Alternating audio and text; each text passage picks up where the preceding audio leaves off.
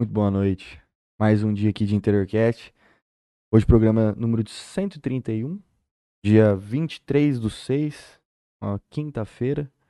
Hoje estamos aqui com a Giana Rodrigues, assessora de imprensa, jornalista também, né? Jornalista. Ela vai contar um pouco sobre a história da vida dela, um pouco das experiências de trabalho dela. E hoje vai ser um papo legal demais. E a minha mesa nova que eu comprei de. Você viu? Gostou? De mogno, de lei. Ficou boa, ficou boa. Será que o pessoal vai, vai reparar?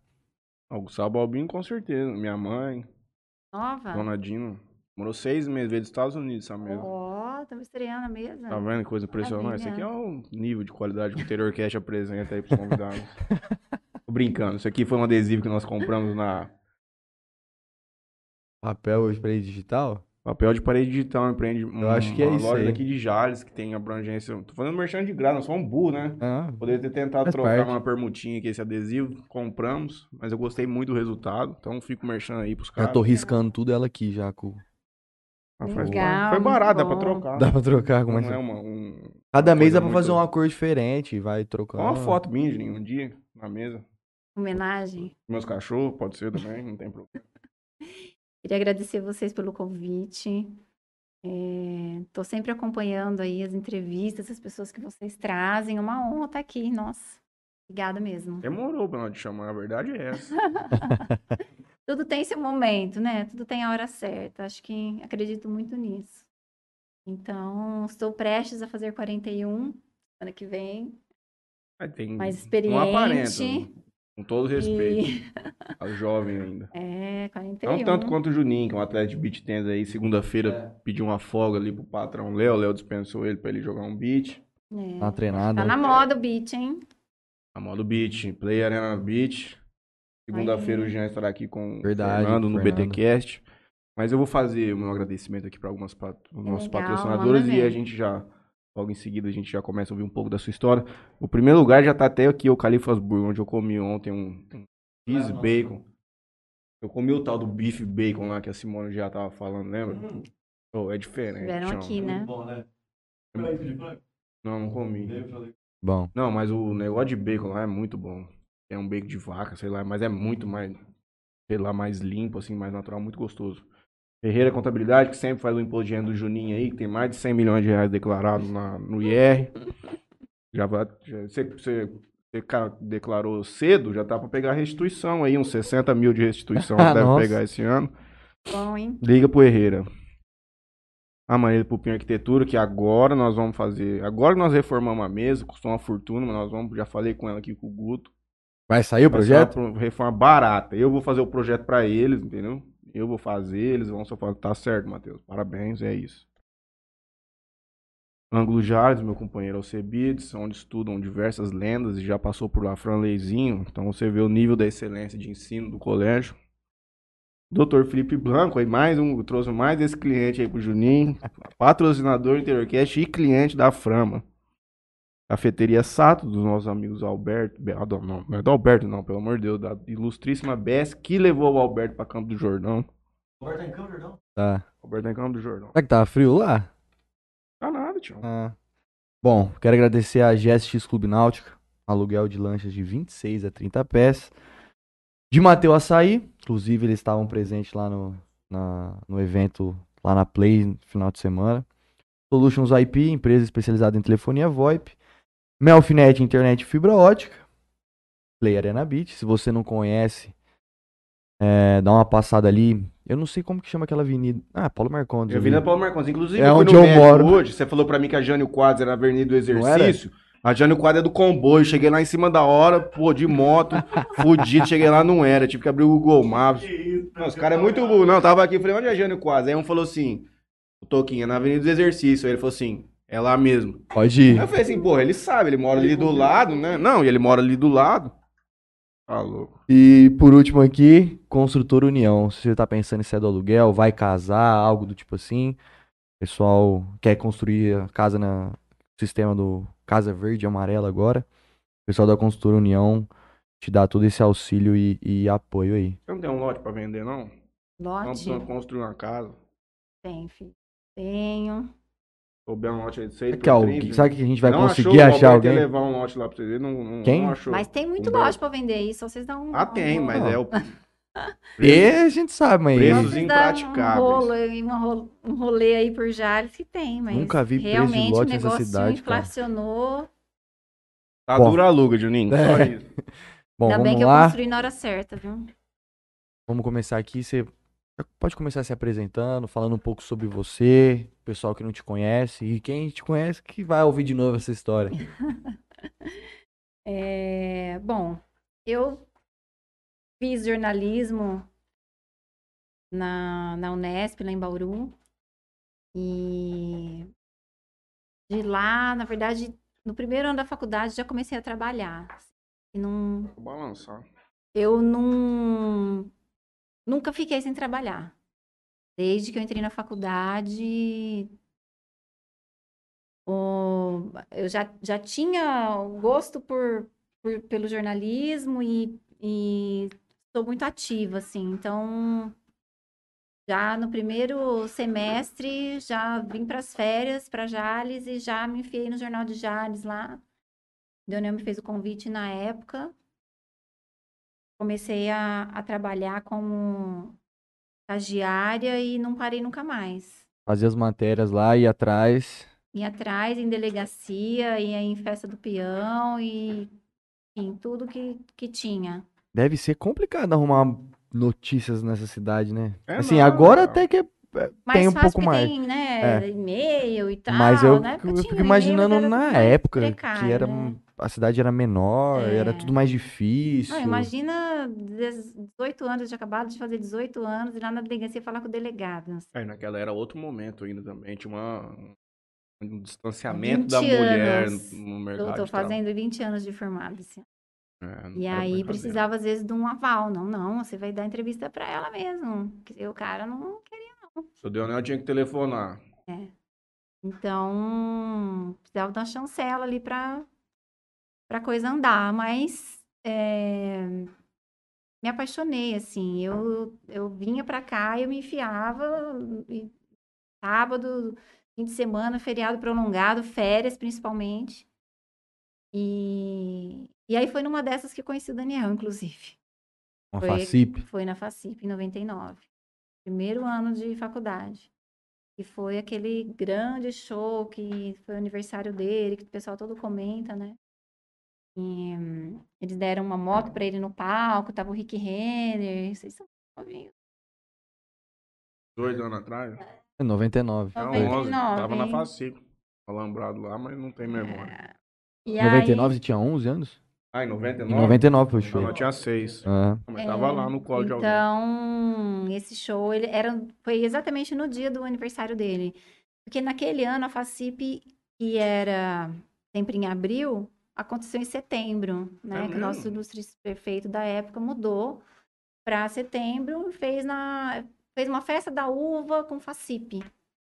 E aí acabou pegando o aniversário do Daniel, do Daniel, que é 9 de setembro.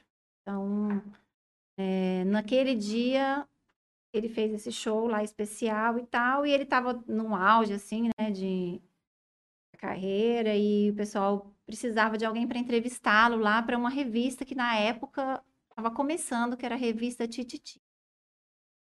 Mas de abrangência nacional já. De abrangência nacional. A Uhum. revista Tititi era da editora Abril. Aí ligaram para a Aine, na época que tinha sido minha professora no ângulo. me né? deu aula também, É. de redação. E a Aine falou: olha, tem uma pessoa para indicar para vocês para fazer essa entrevista. Liga lá no Jornal de Jales que ela tá lá. E aí me ligaram, eu até achei engraçado o nome da revista, Tititi. Não, tal, revista da editora Abril, e você precisava. A gente vai te passar as perguntas e você vai fazer. Puxa um pouquinho mais pra Tá. A gente vai te passar as perguntas e você vai fazer as perguntas para ele que a gente vai te mandar, né? E aí, quando mandaram as perguntas, meu, era tipo assim, Bizarro. bizarro, né? Aí eu não sabia nada, né, de desse meio de fofoca e tal. Aí tinha uma pergunta lá, é verdade que você deu uma vaca pra tiazinha e pintou o casco da vaca de colorido, não sei o que. Imagina eu tendo que falar isso pro cara. Era, não, ele ria, né? Mas chegou a E perguntar. aí, ué, eu tava com uma lista. Ah, eu achei que você já ia ser rebelde, mudar a pauta Não, Tititi. eu, né, então, não tinha esse cacife, né? Aham. Primeiro ano da faculdade e tal. Aí cheguei, sentei na frente dele assim, falei, olha, se me desculpa, mas é, me mandaram lá de São Paulo uma pauta aqui, eu vou começar a fazer as perguntas pra você. E era uma pior que a outra, né? Ele ria. Não, mas olha só, que já tem uma beleza muito grande a diferença desse momento pro de hoje. O ator, o artista recebia uma estagiária do jornal de É. Jales pra fazer pergunta à revista Tititi. Hoje, se o cara vai lá pra tirar uma foto com o cara Já é lá, o cara difícil. fala assim, ô patrão. Daniel sempre como. recebia imprensa. E vou te falar, ele recebeu a imprensa no Jales Center Hotel. Tava chovendo. Para entrar lá no hotel, tomei chuva, o fotógrafo tomou chuva. Aí veio um fotógrafo de São Paulo para acompanhar. Então, assim, o fotógrafo já estava a caminho, eles precisavam só de um repórter para acompanhar o fotógrafo, que ia ser matéria de capa. E aí é, já estava armado, né? Que, que ele iria receber. Mas ele recebeu a imprensa local aqui também, naquele, naquele salãozinho lá do, do hotel. E à noite. Pô, Chegou à noite, recebeu a imprensa antes de ir pro, pro palco lá da Faci. Esse é você gravador. Gravador. Ah, Nossa. Gravadorzinho de fita, gente. depois de grava Ih, palavra por história com palavra. gravador que contar aqui, meus amigos. É, depois faz a decupagem lá e, e faz a matéria e mandei pra lá. E aí eles fizeram do jeito que eles quiseram, né? A, a capa era Só Faltou a Namorada. Chamada de capa. Por Giana Rodrigues, de Jales, São Paulo. ele não tava namorando a tiazinha. Ele não tava namorando a Tiazinha. Mas aí fui descobrir quando fiz a biografia dele que realmente Ele estava namorando. havia um trelelê ali. É. Só que só Titi já descobri. tava antenada, rapaz. Aí só descobri eh, na, na, na biografia agora em 2012. Que naquele momento era o Léo Dias de hoje. Deu o vazamento do Luva de Pedreira aí ontem. É. Era tipo porque não tinha internet. O foco É. era semanalmente, o cara ia Semanal na na banca que banca. É. É isso aí. Nossa, como mudou, né? Muito. E então foi nessa, nesse bate-papo aí que meu primeiro contato com ele, que a gente se conheceu, ele achou engraçado, né? Acho que ele falou, não, coitada, né? Vou falar aqui umas coisas pra ela, porque, né? Você tem cara de nova, você devia ser uma criança com Eu, 18 de- anos. eu devia ser uma criança. Eu tinha 18, tinha acabado de fazer 18. Então, é, aí, depois disso, nos encontramos aí em outros momentos de também cobertura, Fernandópolis. Os artistas antigamente faziam coletiva de imprensa, tá? Hum. Existia coletiva de imprensa. Eu Eu, fui organizei com a muitas rádio na- coletivas. Uma margem este ano, eu fui em alguma Desse coisa. ano, acho que teve. Acho que foi dois artistas só que, que atendeu a imprensa. Lá na Lá na, exposição. na exposição desse ano. Teve, Ah, teve outros acho que não. tomou uma magn... Os caras eram celebridade. Muito grandes, assim como são hoje. Só que o tipo de ser celebridade mudou muito. A imprensa mudou muito também. A vida do cara é muito mais exposta. Hoje você tem assim muito blog, muito site, muito, muita coisa que você não sabe nem pra onde vai, entendeu? Hum. E aí, como que você eh, vai atender alguns e não vai atender outros? Se eu abrir um credenciamento, vai 30 veículos. Aí, Hum. como que faz? Antes não, era o jornal de Jales, a Tribuna, a, a Rádio Antena, a, a Regional, a- alguma outra rádio da época e acabou, né? Hoje. Era isso. Hoje, gente, você abre um credenciamento, nem sei. Então, assim, é, é- e é, é lógico que existem sites conceituados, que existem blogs conceituados, que, que mas assim, para o artista receber esse volume de imprensa, fica mais difícil, né? Aquele dia que a gente foi lá na. Na. Na Jales Odeio Show lá. Que a gente tava falando com o Dani. Você viu o tamanho do, da lista de, de credenciamento que eles tinham? Tinha mais de 20 nomes ali. E aí, não é um. É, É aí, dois, aí aí outro é assim, três, o outro é jornal libera duas pessoas. É, a rádio, normalmente uma pessoa, mas Uhum. às vezes estão em dois. Então, assim, não é Não, mas eu não digo nem vamos mudar um pouco. O Daniel tirava foto com fã? Todo show? todo show. Hoje os caras tiram foto com fã em todo show? Acho que não, né? Esse, é é essa a e a questão que também, a quantidade de fãs. Pode ser até que eles atendam lá o contratante, a mulher do Ah, contratante, sim, meia dúzia de pessoas, é. cidade. Mas o Daniel ficava, sei lá, uma hora atendendo. Sempre chegou uma hora antes no camarim para atender. É outra geração. né? É. E acho que é, o atendimento ao fã, ele, ele demonstra um respeito Uhum. com o fã, Porque você, você é o fã. exatamente. E a imprensa também. Eu briguei muito por já já estive do, do outro lado fazendo credenciamento de festa, tanto na FACIP, e briguei muito por isso, assim. Eu me lembro que eh, teve um show do Capital Inicial aqui, eles não queriam atender banda de rock, atender imprensa, mas ainda mais em Jales, que- veículos, né, pequenos perto do que eles Sim, estão eles acostumados. acostumados. E aí eu bati o pé com a assessora e falei, olha, todos os artistas vão atender, vocês não vão atender? Aí ela, ela me impôs algumas condições. Entre elas é que os jornalistas não podiam fazer perguntas só pro Dinho, porque a banda toda ia Uhum. participar da, da entrevista. E aí eu, eu ia soprando na orelha dos caras, ó, agora você fala com o fulano. Ó, agora você fala com aquele, ó, aquele lá de camisa tal é o tal, porque eu também não sabia, tive que estudar.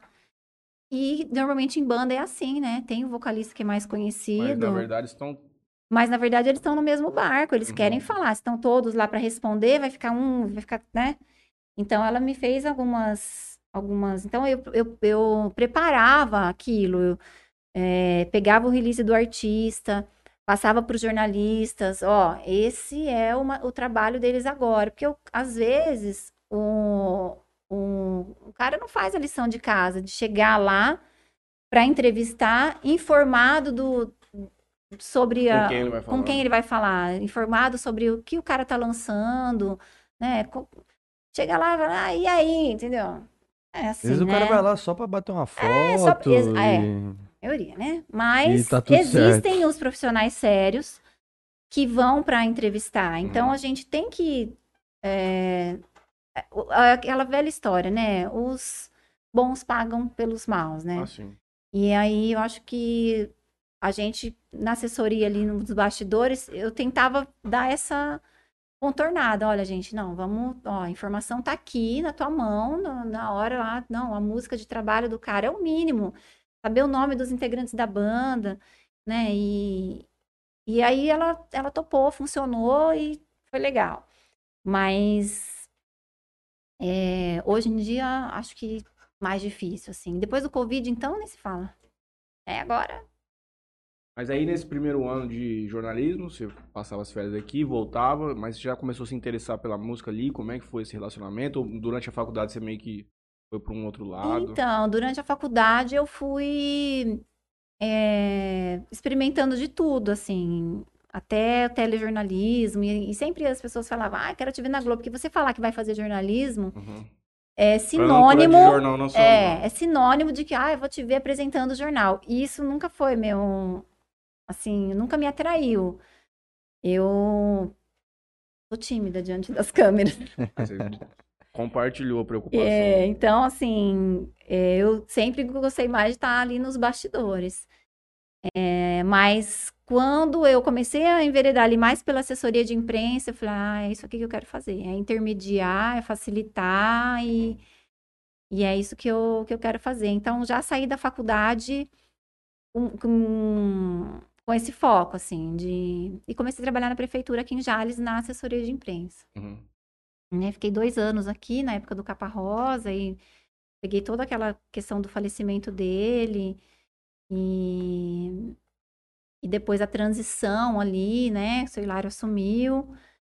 E no final do mandato eu já estava meio que fazendo uns testes para ir lá para Botucatu trabalhar no escritório do Hamilton, que era o empresário do Daniel. Na época tinha o Guilherme Santiago, o Hugo e Thiago e o Daniel. E aí depois ele também teve Maurício Manieri, uma outra dupla de São José do Rio Preto, que chamava Eros e Heron. Então, lá no escritório do Hamilton, eu cheguei a trabalhar com cinco artistas ao mesmo tempo. Eram cinco, cinco nomes, né? Quais são as, as principais linhas de você tinha que conduzir para essa turma? Olha, é, a gente tinha um, um planejamento, assim, que meio que revezava os lançamentos, porque a- a- quando tinha um lançamento é, de uma música, de um disco, a- as energias estavam voltadas ali para aquele produto, né? Então a gente meio que revezava. O Hamilton era, ele é incrível em, em coordenar, em liderar. É, ele é assim, não conheço ninguém igual. Uhum. Ele continua Mas atuando? Esse, esse Ele continua, mas ele tá mais agora voltado para venda de shows, ele não Uhum. tá empresariando, parece que vai voltar a empresariar. Ouvi Uhum. dizer que ele vai voltar a empresariar artistas. Mas, então, assim, ele conduzia a equipe dessa forma, dando uma, né, Todo mundo trabalhava com todo mundo ali. todo mundo trabalhava com todo mundo, exatamente. Devia ser, ah, aquela, naquela época, lançamento de CD, que era aquela loucura. Vocês É. deviam trabalhar. CD, DVD, a gente trabalhava bastante. E aquela história, né? Era 24 horas, na verdade, né? E aí depois desse. Depois disso, você ficou só com o Daniel. É, aí eu fiquei cinco anos lá na, na HRP e, e o Daniel é, resolveu montar um escritório sozinho, né? Então, em 2010, ele... dois- final de 2009, na verdade. Isso coincidiu também com o meu casamento. Eu casei no final de 2009 e eu já tinha uma, um planejamento de voltar para Jales, né? Uhum. Porque nessa época eu morava em Botucatu. Fiquei cinco anos morando lá. E aí o Daniel me fez essa proposta de, de trabalhar home office. Há 10 anos atrás era. Cara, um visionário, né? é. E viajar, lógico, quando precisasse, mas é, eu trabalharia daqui, Computador e telefone. computador e telefone. E assim fizemos. Naquela altura, qual- 10 quais eram os anos. seus trabalhos com ele?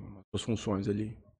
Era assessoria de imprensa, Uhum. Basicamente, a produção de textos, a revisão de todos os textos, desde o que vai no encarte do CD até os textos que são enviados para a imprensa, o envio desse material para a imprensa e a coordenação de algumas coisas, por exemplo, o lançamento de shows, convidados, quem são os convidados, onde esses convidados vão sentar.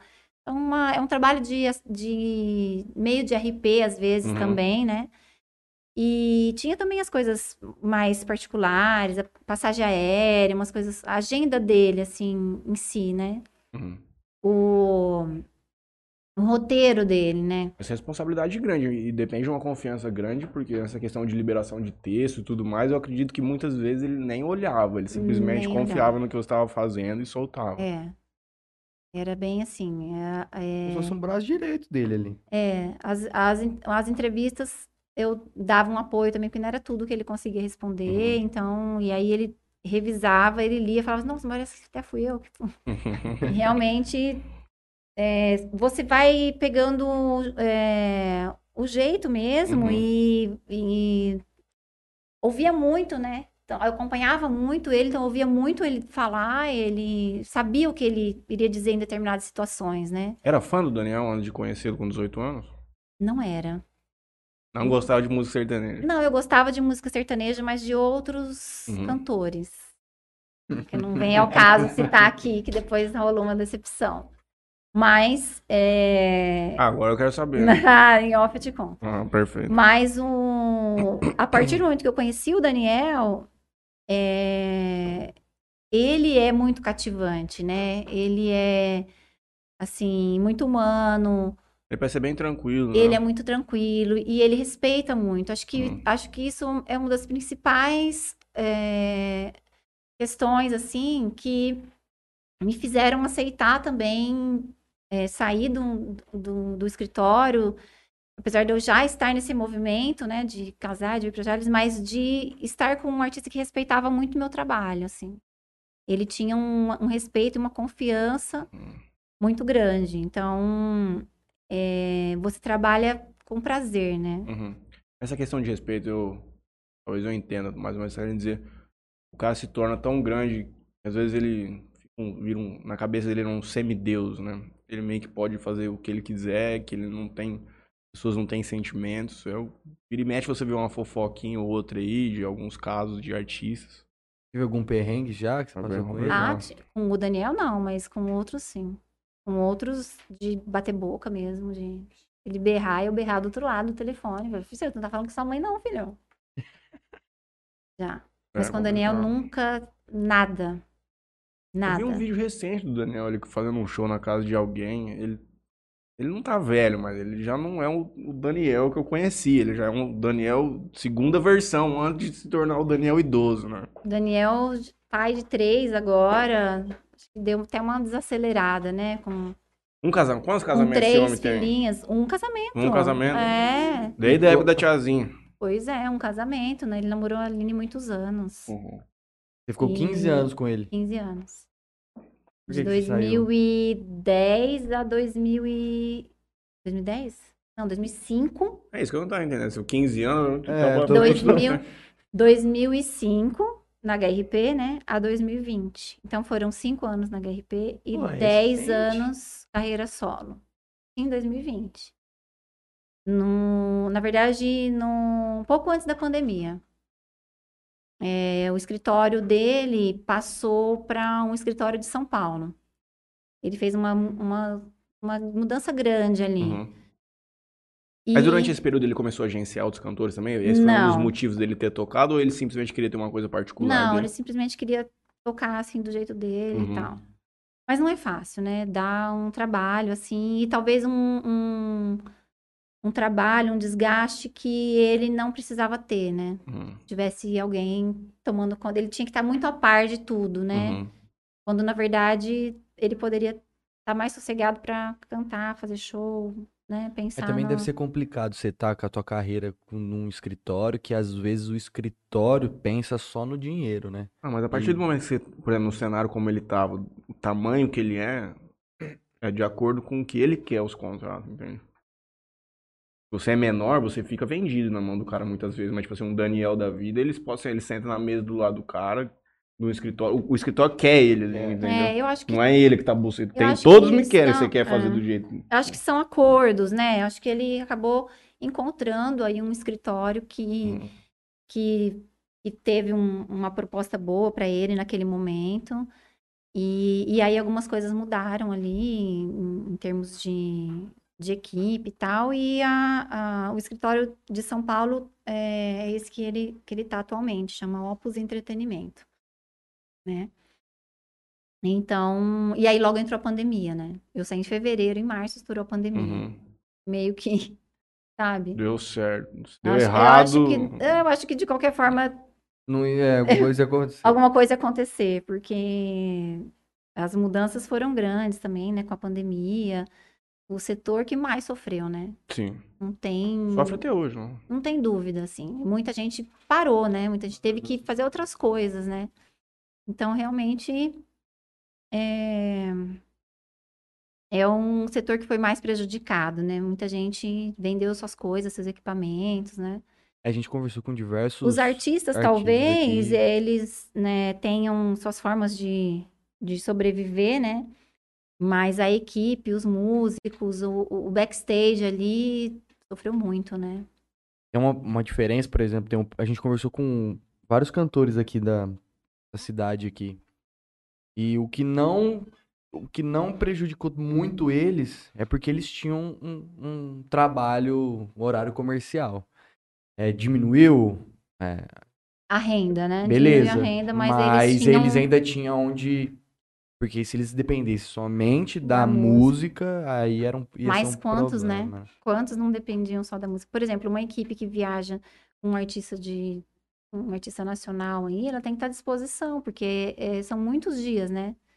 Na estrada. São shows de quinta a domingo, o cara vai chegar em casa na segunda para viajar de novo na quarta, entendeu? Então, tá à disposição. E aí parou tudo, e aí? Então, realmente, eh, foi um período assim.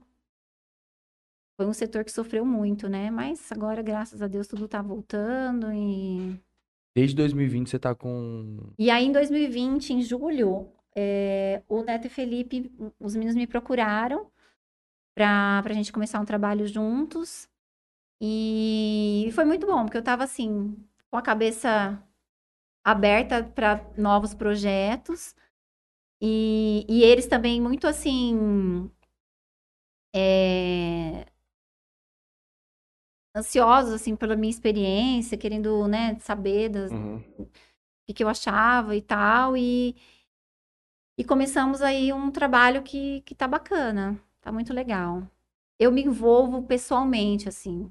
Então eu Eu, Isso é bom, Eu sou canceriana. Olha, se for ruim, é- Eu acho que, mas é, é bom por um lado é, Eu me- evidente, uma frustração seria mais dolorida. é. Mas também a alegria de acompanhar o processo é muito mais próximo, é uma coisa muito É, mais eu, prazerosa. eu me envolvo, eu, eu, assim, não tem jeito, canceriana, né? Não tem jeito, é pura emoção. Então, Uhum. eu, eu, eu não, eu não consigo, assim, estar em projetos que não tenham a minha cara, que não, é, que não tem, que eu não acredite, entendeu? Uhum. Então, acho que isso é o principal, assim, de, é, de toda essa minha trajetória com, com os artistas que eu trabalhei, os 10 anos que eu fiquei só com o Daniel mesmo.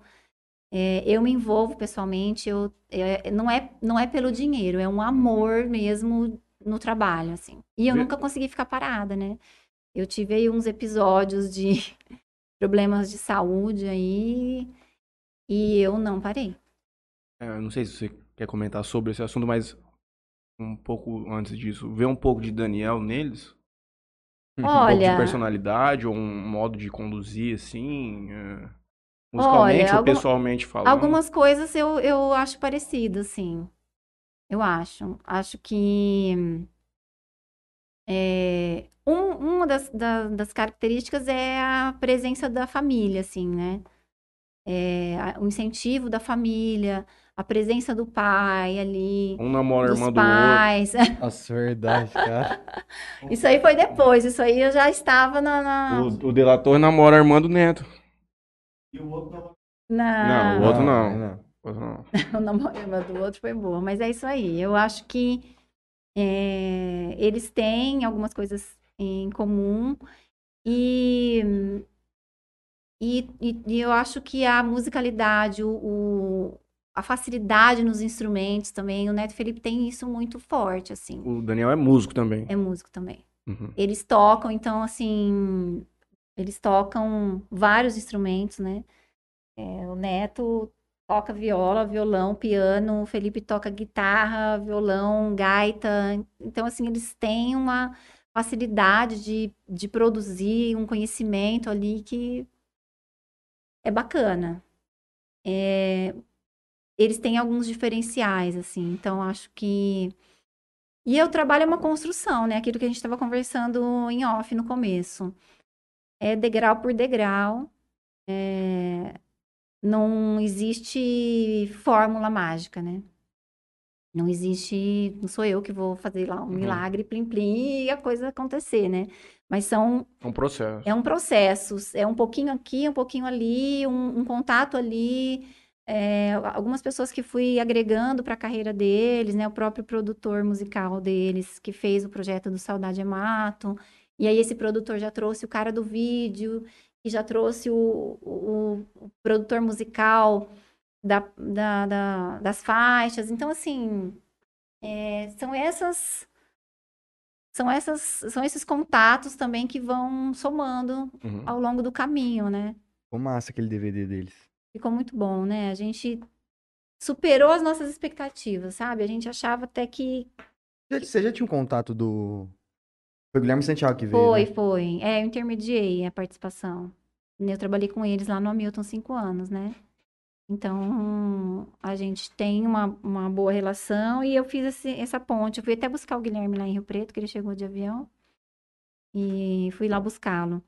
Então, acho que é isso, assim. No caso do Neto Felipe, é, é uma construção e eles se dedicam e, e estão indo bem. Estamos com, com coisas boas vindo por aí. Quais as maiores dificuldades que você enco- tá encontrando nesse processo deles?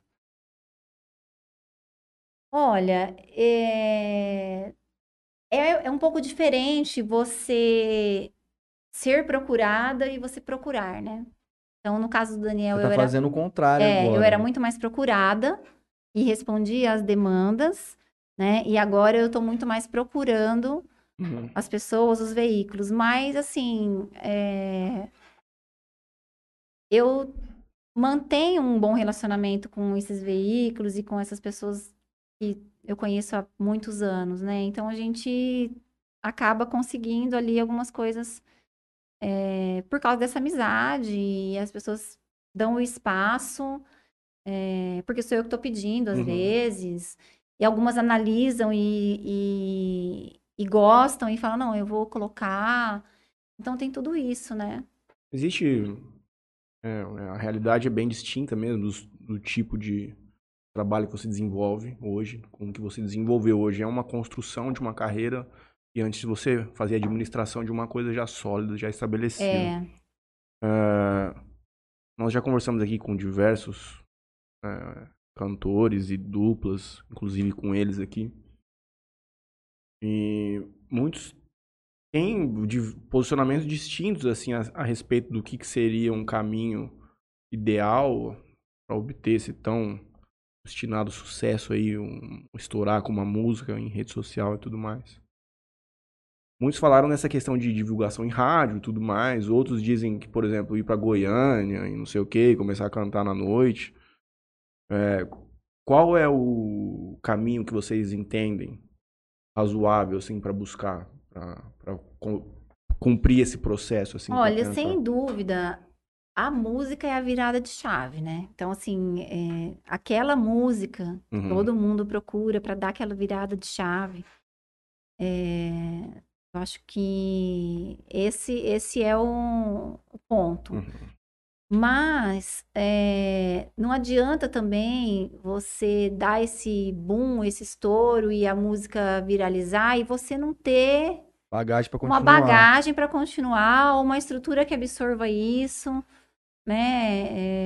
É, enfim, um- precisa ter um algo sólido ali por baixo, né? Uhum. Senão é momento, né? Já aconteceu várias vezes de É que- um um cantor ou outro ali pá, soltou uma estoura uma música, estourou, música, mas de repente você não ouve Não, mais. não houve nunca. mais, porque não existia uma construção ali, né, sólida.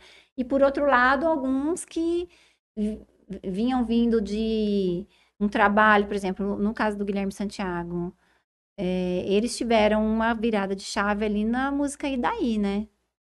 Não sei se vocês lembram. E Daí?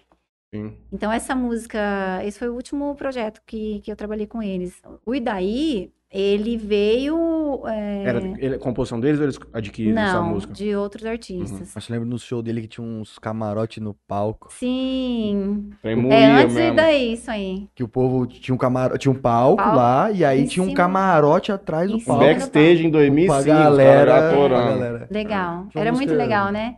Aí eram Céu escolhidas as pessoas, que, é, Azul mesmo, né? Ah, eles fizeram bastante sucesso com Azul, só que aí teve a regravação do Edson e Hudson dessa mesma música, né? Mas o, o que eu vejo nisso é. Eu também acredito que você hitar, né? É o termo que a galera usa com uma música hoje. É o que te leva a receber um convite de um grande, uma grande dupla para fazer uma regravação. Ou até se você tem essa música debaixo do pano, você consegue levá-la, como o Rodrigo, o Guilherme Santiago recebeu essa aí daí. Mas a grande maioria deles que já vieram aqui, eles sempre cantavam uma música ou outra que era composição autoral. E eu, como leigo distante, eu falo assim, porra, a música é genial, é uma das coisas mais lindas que eu já ouvi do Neto. Também gostei de, não lembro se era duas recaídas ou era outra, mas eu gostei muito de uma música do, do Pablo aqui também. Foi o que ele fez com, com o Neto lá que morreu, não foi? Eu não lembro, mas eu falo assim, mano, como que um negócio desse não estoura? Olha o tanto de lixo que eu tô ouvindo na rádio. É. Então, você entra nessa eu, balança. dessas. Às vezes eu ouço entre o que é coisas que eu falo, aquilo- meu Deus. Nossa, isso é maravilhoso. Mas não é o que Vem. né? Rita. Entende? O que irrita é uma coisa hoje muito rasa. E não digo isso nem relacionado ao sertanejo em si. Ah, Acorda, Pedrinho. eu gosto dessa que eu música. curto. Mas, né? gente, como que não gostar? É muita Fica na cabeça o vibe, é uma inteiro. puta.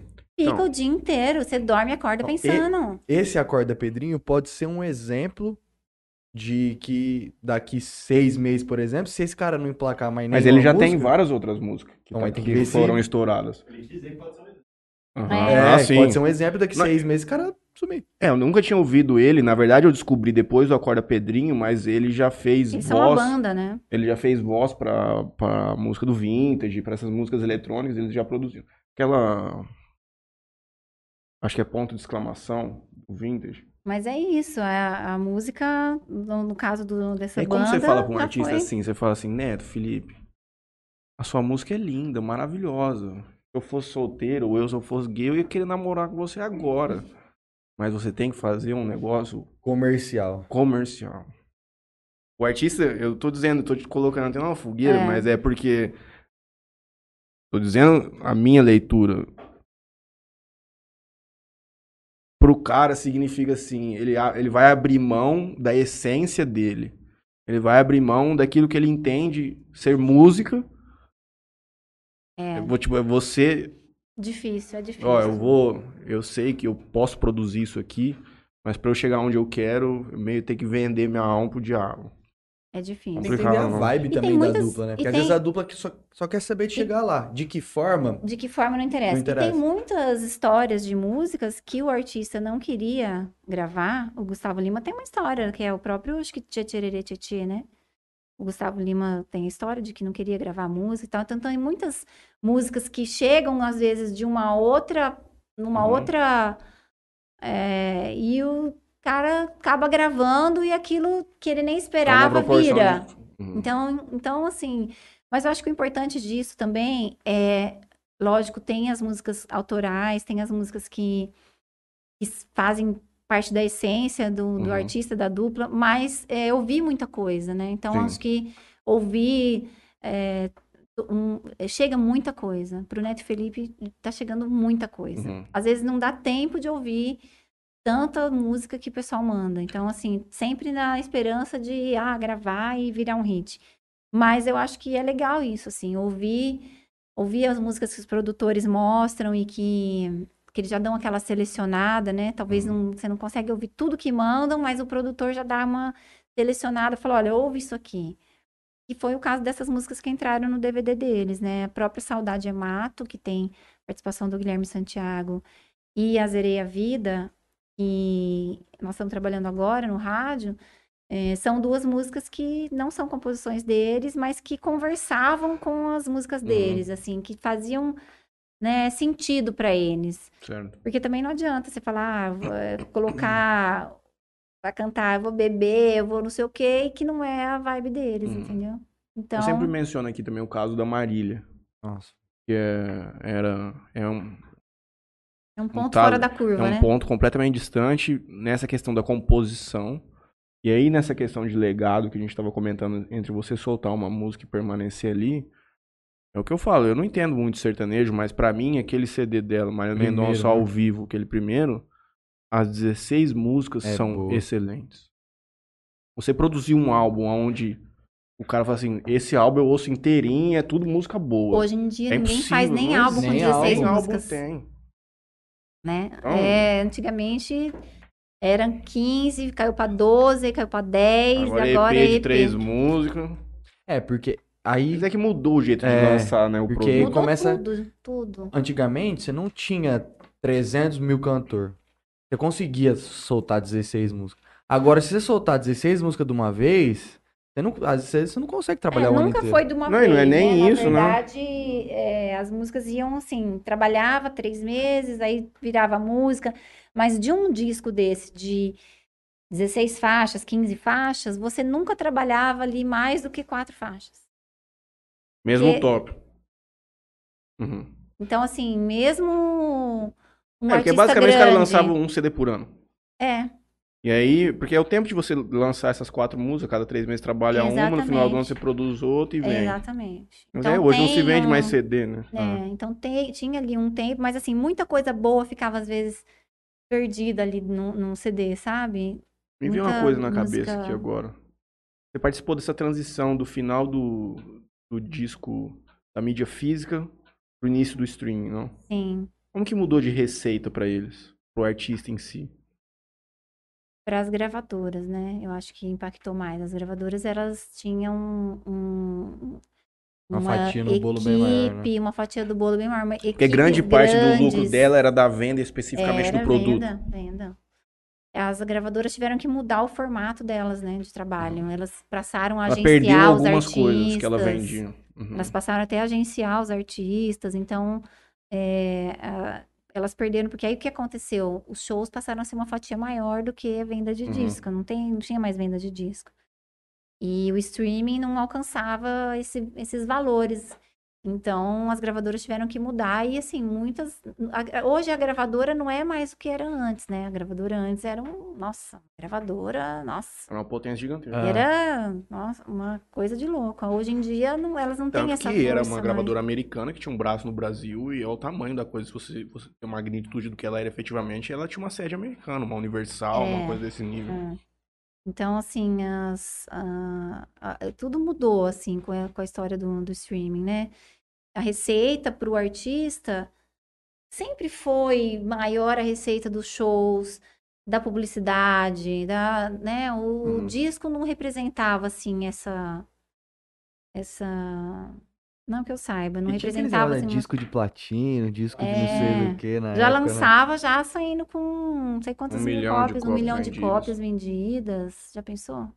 E distribuir esse. di- Porque assim, antes, as gravadoras, o principal, acho que, trabalho das gravadoras e tal, era fazer chegar isso, né? Porque imagina, você faz o disco e fazer esse disco chegar em todas as lojinhas. Hoje nem tem loja de disco mais.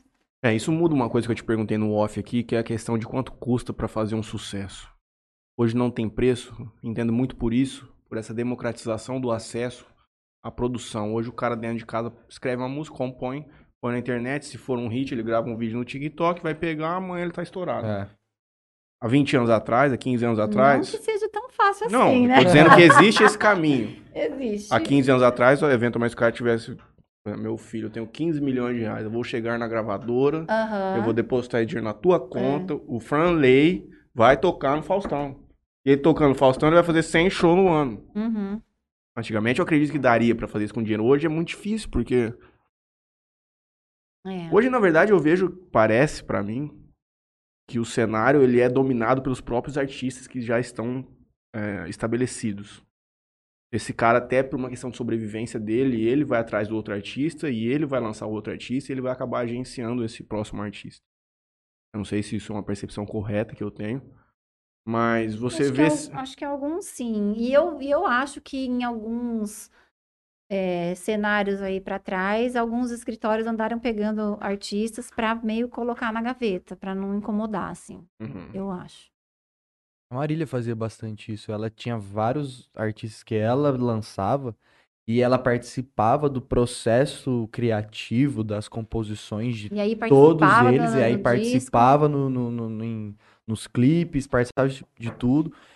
E ela crescia junto com esses caras, né? Os caras cresciam meio que na, na, na saia, É. vamos dizer assim. Os grandes escritórios têm isso, né? Eles têm essa, essa, talvez esse elo de um puxar o outro, né? Uhum. Os grandes escritórios têm essa, essa, Ela, Marília era Questão de- que hoje eu É. acredito que é a maior. O Daniel chegou a produzir algum outro artista, alguma, algum cantor? não, não. Cara tranquilo mesmo, Lá nos- Ele gostava de é, fazer a musiquinha dele, ir pra é. fazenda com a mulher, com os filhos, É os acabou. cantor raiz esse. Lá no Era escritório, raiz, é, lá no escritório batia bastante gente procurando pra. Ah, o Daniel não pega, o Daniel não Ele é pega outro padrinhar. artista, padrinhar. É o amor foi da tua época? Desculpa, mesmo conclua que... isso. Hã? Conclua o que você tava falando, perdão. Não, e mesmo que esses artistas fossem bons, assim, é uma responsabilidade muito grande, né? Uhum. Então, até uma época chegou a cogitar-se isso, mas acabou. Deixando pra Não, lá. não, nesses 10 anos não. É o amor do Daniel? O amor? É o amor? É É o amor? música. Não. Zezé de Camargo e Mas é de Luciano. Camargo, nossa, eu não sei nada mesmo. Dani- Qual que é o grande hit do Daniel? Daniel é Estou Apaixonado com João Paulo, né? Daniel, e vai Daniel. estar Mas é mais- é- é- Vai estar em Santa Fé sábado. sábado. É anterior a você. Essa estou É, apaixonado. Estou Apaixonado é ainda com João Paulo vivo, né? João Paulo morreu em 97. Vai e visitar aí, o Daniel? se eu vou até lá, Ah. eu acho que não. Mas estamos combinando alguma coisa aí. Hoje ele mandou mensagem. Então, Parceiro meu. Ah, tem que pôr o Netflix no palco lá pra cantar uma música É, com o Daniel, gente, pelo amor de Deus. os- pois é, vamos ver. Então, assim, é, depois, depois ele teve um grande sucesso solo, né? Que é Eu Adoro Amar Você. Talvez essa que você quis. É o amor, mas ouvi. é Eu Adoro Amar Você. você. Ah, você sabe. conhece. Não lembro, cara. Canta mais um pouquinho, gente. Então, não tô de sacanagem. não tô de sacanagem, não tô de sacanagem. Ah, eu Nossa. adoro Ah, bom. você. Claro, claro, claro. É. Você não tem ritmo nenhum. O jeito que você cantou não dá nem pra saber. Assim. Passa no YouTube aí, gente. É, essa, essa da carreira solo, né, dele, 98 ali, foi um sucesso, assim, que até hoje, né, não tem como, Nossa, cara, imagina. como não lembrar. vida E aí, depois caras. disso, é, vieram outros, né, muitos outros. O Daniel tem muitos sucessos, né. Rapaz, devia ser fácil o Daniel em 99 ali. Não, é lógico que tem a dor toda, mas a parte boa, o homem devia estar. Ah, com certeza. Nossa né? senhora, moço. É do mesmo jeito hoje, com o Gustavo Lima da vida hoje. Nossa. Como é que ele deve estar muito preocupado com coisa dele. Mas Ah. é... Não era, caixa, era o, cachaceiro? co- o correr... Já o- foi em o algum corre- momento? O Daniel? É. Não bebe antes de cantar de jeito nenhum. É mesmo? Que pena. Nada. Só água. Nossa, eu ia dar trabalho, hein, Dino? Ia, com certeza ia. Não bebe.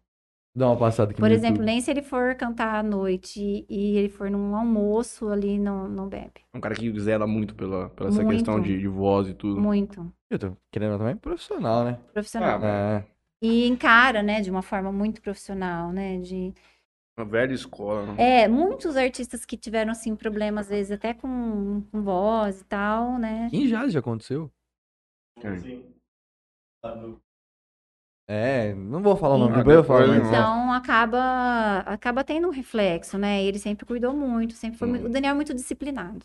Hum. Muito. Muito disciplinado. Então, assim, você falar, olha, Faz seu fono, roteiro é faz esse, as você tem que coisas. estar tal hora, em tal lugar, tal, Não precisa nem esquentar a cabeça, ele vai. ele vai. Na verdade, a gente tinha que chegar antes, porque ele chegava adiantado. né? A maioria dos artistas, tudo atrasado. Ele chegava adiantado. Principalmente em São Paulo, eu tinha... Ele veio de uma família simples? Como que era o background dele? A família dele é simples, é assim, o pai dele era caminhoneiro, Uhum. né? E aí foi aos poucos... é, Crescendo ali nesse. Esse Hoje processo, de, esse processo de né? crescimento é, torna a pessoa mais próxima da realidade que ela tinha antes. Ela demorou pra chegar onde ela estava. Hoje a gente vê esses moleques quando estourar com 17 anos, ele é uma criança e do dia pra noite ele é uma estrela. Aí, Uhum. às vezes, tem um distanciamento maior. Eu acho que tem a ver com, com base, né? Com Uhum. família e tal. E eu acho que tem a ver com amadurecimento também. Realmente, é, você pegar aí quem começou muito cedo, né? E acabou tendo sucesso, a cabeça dá uma... Tem que ter uma estrutura, né? Muito, muito boa pra, pra segurar essa onda, né? De você ser a bola da vez, né? Que, ah, tal. Não é fácil. Não subiu sucesso à cabeça, né? O Exatamente. Juninho subiu aqui no Interior Cash. Bom, vou ler uns comentários aqui. Toninho Cruz e a Simone. Saldanha mandam boa noite. O Adalton esteve aqui com a gente. O Adalto Leonel mandou um podcast top. Simone Opa. Saldanha manda e reparou na mesa na decoração em cima da mesa. Não lembro se tinha. Você reparou? Em cima Esse da da TV? Você reparou na decoração em cima da TV? No nosso painel de LED? Ah, Simone, Simone, você é Não, você não- mesmo, hein? Nunca viu o painel de LED? 131 episódios, a Simone gente. viu hoje o painel de LED. Não, fala mais não. Olha a minha cara. É CGI. Ó, Maria Estela Guimarães manda boa noite. minha mãe. Ó, Ricardo Silva manda um sucesso. Dele Garcia também manda um boa noite. Tamara Leão. Essa menina é fera. Ah, minha amiga, Tamara.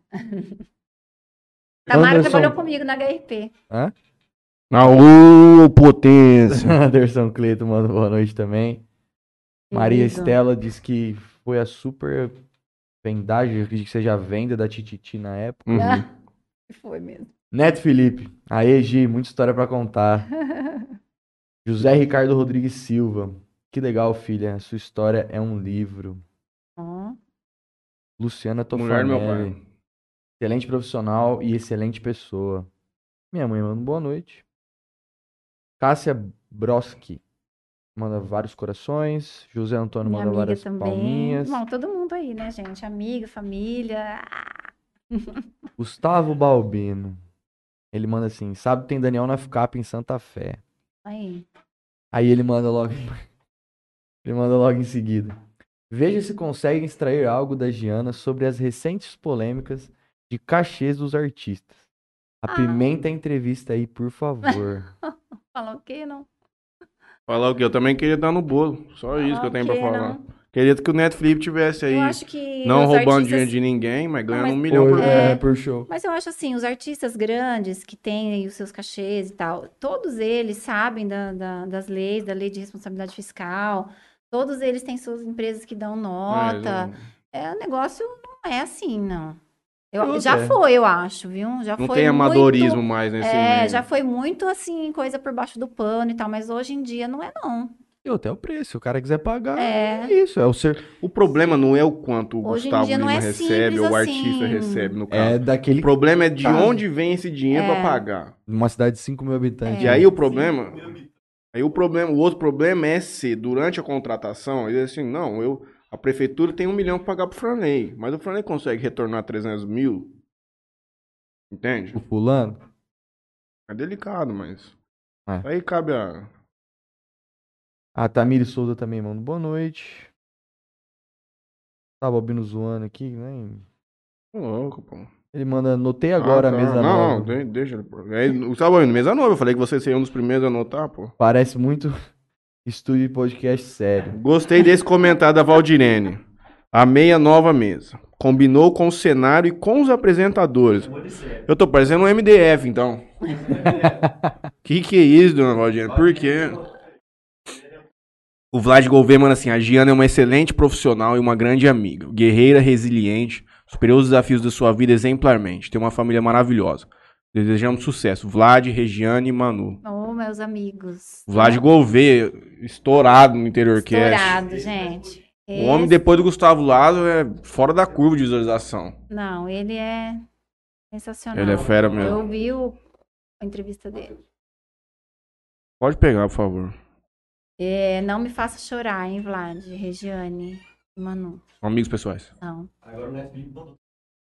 Eu vou, eu vou chegar ali. Valdirene Andrade diz que a Giana é uma excelente profissional. Parabéns pela escolha da entrevistada. Obrigado, Valdirene.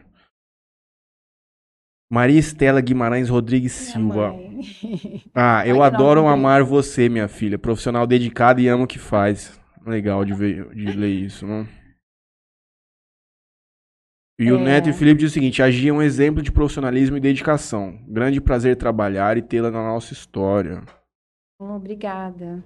Eu tenho uma pergunta velada aqui, que eu não posso declarar o nome do questionador, mas não é nada. É Tá. uma pergunta.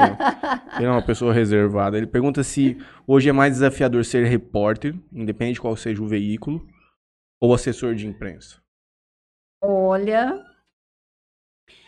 eu acho que o jornalismo vive um momento aí de uns anos pra cá no Brasil muito estranho. Eu me- Perigoso, né? Mu- Eu me decepcionei muito com muitas coisas que vi, assim, é, com desrespeito mesmo, sabe? E acho que hoje é mais difícil ser repórter, viu? Mas é, o trabalho do assessor, ele tem essa, essa característica, essa função de intermediar, né? E, e você intermediar nem sempre é simples, né? Porque é um lado que é uma coisa, o outro que é outra, e aí você tá ali no meio, né? Então, Na verdade é que é difícil de comparar os dois, né? é difícil de comparar. São coisas Uhum. né, distintas, mas eu acho que na, na- na nossa na conjuntura atual do Brasil, assim, se eu fosse para escolher, eu ficaria assessora mesmo. Eu acho que não no seria fim... repórter, não. É. Ainda mais o repórter investigativo hoje, ele vive um momento bem delicado que Um repórter de rua, né, que tem que ir pode de rua, ou que, que produz matéria também investigativa. É, é. que não tem, assim, o respeito, né, do, do, do seu trabalho. Eu acho isso muito complicado, porque, na verdade, assim, eu, é, até é, meu irmão gosta muito de mandar vídeos para mim, e ele mandou uma matéria da BBC News que fala sobre mieloma múltiplo, porque nós temos que falar desse assunto, Sim. e com dados, sabe? E aí eu falei para ele, nossa, preciso anotar esses dados para levar lá para o podcast. Ele falou, ah, isso é jornalismo, né? Não Uhum. o que certos estão fazendo por aí de mais da opinião do que realmente informar e Uhum. trazer coisas que têm é, realmente relevância e, e que são reais, né? Então, assim, a história das fake news aí é uma Eu tava falando isso pros meninos ontem. é, Barbaridade. existe uma descredibilidade. os veículos estão tão sem credibilidade. Tava travando a minha língua a outra palavra. Porque existe uma diferença entre noticiar um fato e comentar um fato, articular sobre um fato. Só que hoje a polarização se tornou tão grande que, independente se o veículo A noticia, fala assim, Bolsonaro é, diminuiu o desemprego no Brasil, ou aumentou o desemprego no Brasil. Essa notícia é dada por dois veículos diferentes, a leitura que a galera faz Já é, já é diferente, já é porque taxada pelo veículo. É um fato. Por exemplo, o governo falou, diminuiu o desemprego, aumentou o desemprego. Essa notícia é dada por dois canais, um de esquerda e um de direita. A pessoa que lê um fato simplesmente estatístico daquilo que é lá, ela faz uma interpretação como se quem estivesse falando uma coisa que é um simples dado tivesse um viés político. Esse é o momento que nós vivemos, é muito delicado. Muito. muito E agora delicado. com a aproximação mim- das eleições cada mim, vez como pior. jornalista, é muito decepcionante. Assim, de, sabe, de ver isso declarado, assim, essa guerra. Mas esse é, isso é um movimento mundial, não? É, na verdade, eu acho que, como tudo, nós importamos dos Estados Unidos. Isso também é, a uma coisa que. acabou importando isso, Isso também, né? existe uma luta muito grande, polarização lá entre CNN, Fox News e esses dois espectros que eles vivem lá. Como tudo, isso também veio pra cá e. É Só que parece que cada vez que passa, piora, cara. Eu já dei o documentário de dica aqui, que Anon, na HBO.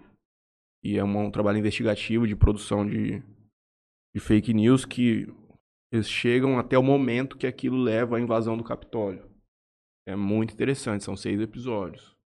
E você vai fazendo a equiparação de como aquilo. De como você vê aquilo no Brasil, entende? Uhum. E é uma receita, tipo, É muito louco, né? complicado, cara. É louquíssimo. E vai piorar esse ano, tá só começando. É muito O louco. bobear nem começou ainda. Começou ontem.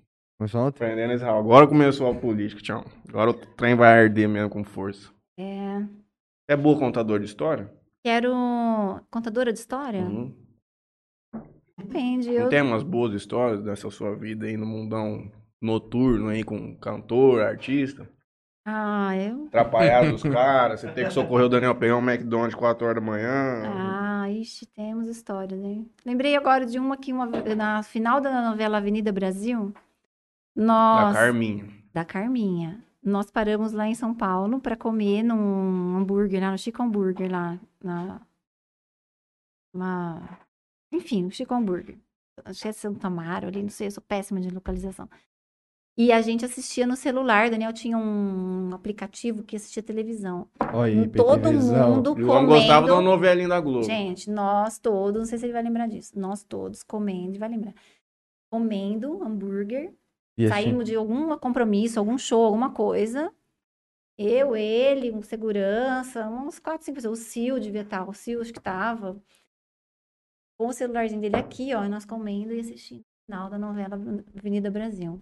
E novela, não Ah, eu não, não lembro, mas é que é, parou é tanto tudo. meme disso aí até hoje. Nossa, foi É muito uma das maiores bom. novelas da Globo, não, de, tipo assim, É. de receptividade Então, do assim, público. uma coisa. E a, que imagina quem tinha televisão no celular, não tinha aquilo. E era um Era aquelas que vinham aplicativo do lá. Japão, aquele celular com antena. É, antena, não, o assim. dele era tipo um aplicativo que eu sei que a gente estava assistindo lá, comendo um hambúrguer. Ixi, mas tem muita história, gente. Nossa, olha, graças a Deus, assim, eu, eu estive nos Estados Unidos duas vezes com ele, é, em Nova York duas vezes. A gente, ele teve no Brazilian Day em Nova York, foi assim, nossa, incrível. A imprensa americana se interessa pelo artista brasileiro? A brasileira nos Estados Unidos, né? Americana, Uhum, não. uhum. Mas a brasileira nos Estados Unidos. o- Os Estados Unidos tem uma, uma comunidade muito grande de brasileiros, né? Então eles têm imprensa voltada para o brasileiro lá. E, e as pessoas. As pessoas que estão lá têm uma carência, né? do, do Brasil, dos artistas do Brasil. Então, nossa, foi muito legal. E choveu lá. No... Nossa. Choveu muito. E de receber alerta de inundação, assim. Hum. não- Quais foram não- as cidades? então, nessa, nessa, no Brazilian Day foi em Nova York mesmo. Uhum. Ele cantou ali na Times Square e tal. E depois nós voltamos é, e passamos por Newark, que é ali do lado de Nova York, Boston, é, mais duas que. Turnê? Costa Leste ali turnê. na ah, parte- fizemos é, ali próximo de Boca Raton, ali, Miami mesmo. Uhum. E, Forte dele. e mais um, Fort Lauderdale. E, a, e mais uma cidade, acho que foram quatro shows ali. Mas assim, loucura. Saímos de Nova York para Boston de carro, chegamos a tempo de entrar no hotel, subir no quarto, tomar banho e descer. Todo mundo, inclusive Uhum. o Daniel. A gente vê. Pegamos vezes- engarrafamento de Nova York para uma turnê Boston. internacional assim deve ser um É, trabalho. ti- tinha um, um, um produtor lá. local lá, né? Que era brasileiro, que levou o show e tal. Mas a, a equipe, loucura, assim, às vezes de, de um lugar para o outro, sabe? Equipamento, voo. É, nós fomos de carro de Nova York para Boston e foi bem. Nessas, nessa turnê es- específica. Tem um cara nos Estados Unidos que ele leva o Daniel em várias cidades. Isso, ele vende Não é vocês shows. aqui que, que negocia. Não, ele é, um, ele é o contratante, a gente negocia com ele, né? Tá, entendi. E ele negocia com as casas e tal, mas aí existe o produtor para conferir esses lugares, né? Ver, é, ver tudo com relação a esses lugares, para não chegar lá e ser uma furada, né? Pagamento é em dólar? Pagamento em dólar. Uma história de. A gente vira e mexe, vê umas fãs em fila de show em um nível de paixão. Foge do normal, incompreensível. Aquela pessoa que tem tatuagem, pô, escreveu um milhão de cartas. Eu já escrevi mil cartas pro Tem Daniel. pessoas, tem pessoas que têm tatuagem e tem pessoas idosas. assim. O Daniel tem uma fã, ela tem. Ela tem mais idade e tal, e ela Uhum. tem tatuagem. Não, Dele. se tem algum, teve algum episódio assim de invasão de hotel, alguma coisa histérica assim num nível bizarro que você se lembra? Olha, é, tem muita história, né? É... meio acanhada pra contar essas Não, histórias, é porque parece. assim, eu tenho que São lembrar. tantas É, emoções. não, são- eu tenho que lembrar, assim, mas tem, tem muita história. Tem fã que sobe, invade o palco, agarra, aperta a bunda. É, Pior que naquela época não tinha nude, hein? tem fãs que entram no camarim e, e pedem a foto numa determinada posição, entendeu? Então, assim, é, tem de tudo. E, e como a maior parte do tempo eu trabalhei com o Daniel, o Daniel é um cara que sabe muito bem se sair das, sair das situações, assim, né? Contornar a situação, né? Não sair, contornar as situações. Então, ele levava de boa e contornava a situação, e, enfim. Vou fazer uma pergunta baixaria. Hoje os artistas falam, tanto homem quanto mulher, que fica recebendo foto de mulher se oferecendo e manda nesse negócio de Instagram. A assessora de imprensa, muito provavelmente, era responsável por abrir as cartas do cantor Daniel, ou não? Carta, não, Não? tem Ah. o pessoal do fã-clube lá que mexia com as cartas e tal. Será que o nego revelava uma foto de, Mas- pra mandar mas-? Mas tem algumas pessoas, assim, que, que às vezes é, fogem um pouco do, do normal, né? E que a gente tem que ficar de 2020 era olho. Instagram. É, o Daniel tá É. no trecho ainda, no Instagram. É. 2000. Mas um. Mas o grande fã do Daniel já é um fã da melhor. Da, É, já porra, mais- assim, mais velho já. É um fã não tão. Jovem, assim, Rede é. social. Ah, assim. tem umas novas. Umas novas que. Tem sim. Ah, é bruto mesmo. Vai se renovando o público, viu? As mães passam para as filhas, as filhas vai, vai se renovando o público. Mas as fãs do Daniel eram tranquilas, assim. É, eu tive um episódio uma vez com o Guilherme Santiago. Acho que a fã se escondeu no porta-mala da van. E aí a gente foi andar e a menina tava na, na- Acho que foi com o Guilherme Santiago. E a menina tava na, Perdão, lá no porta-mala e, tipo, começou, ela começou a bater e tal, e parou a menina lá no porta-mala. E uma vez em Bauru, nós saímos de um show ali no Vitória Régia, que era é, do lado do hotel, assim, que, que nós estávamos, que eles estavam. Saímos de van do local do show, foi um show da TVT na época, um show aberto ao público, então tinha assim, muita gente, e o Guilherme Santiago estava muito bem ali, na região toda e tal. E saímos de van e entramos no, no, no estacionamento do hotel, e o estacionamento do hotel era um, uma portinha de correr, assim, Uhum. o, o portão, né? Era um portão de correr. As- elas derrubaram o portão. As pessoas derrubaram, porque as pessoas saíram do show a pé e viram, né, a van indo pro hotel, tal, viram eles saindo na van. Derrubaram, só, só dava, assim, é, a gente saindo da van e o, o, o Guilherme Santiago gritando, corre! Tipo, corre, cada um por si, corre! E a gente saiu, tava correndo, assim, porque ele- as pessoas iam. Tipo, uma invasão lá, zumbi vindo ali do, do É, foi negócio. muito, foi muito, não sei se eles lembram disso, mas foi muito, pra mim foi muito assustador, assim, eu falei, gente, que isso, né? Derrubaram o portão, era um portão bem fraquinho, assim, pá, o portão caiu. E... Mas tem história, nossa, tem muita história. O maior show que você acompanhou, Daniel? Você lembra? De público, acho que Brasília Day. É. Muita gente. É, avenidona, assim, né? Aberto. Que eu, presente, assim, ele teve shows muito grandes, assim. Barretão teve um show que a gente tinha uma foto muito bonita de São José dos Campos, Barretos também, foto de público muito, muito bonita, assim.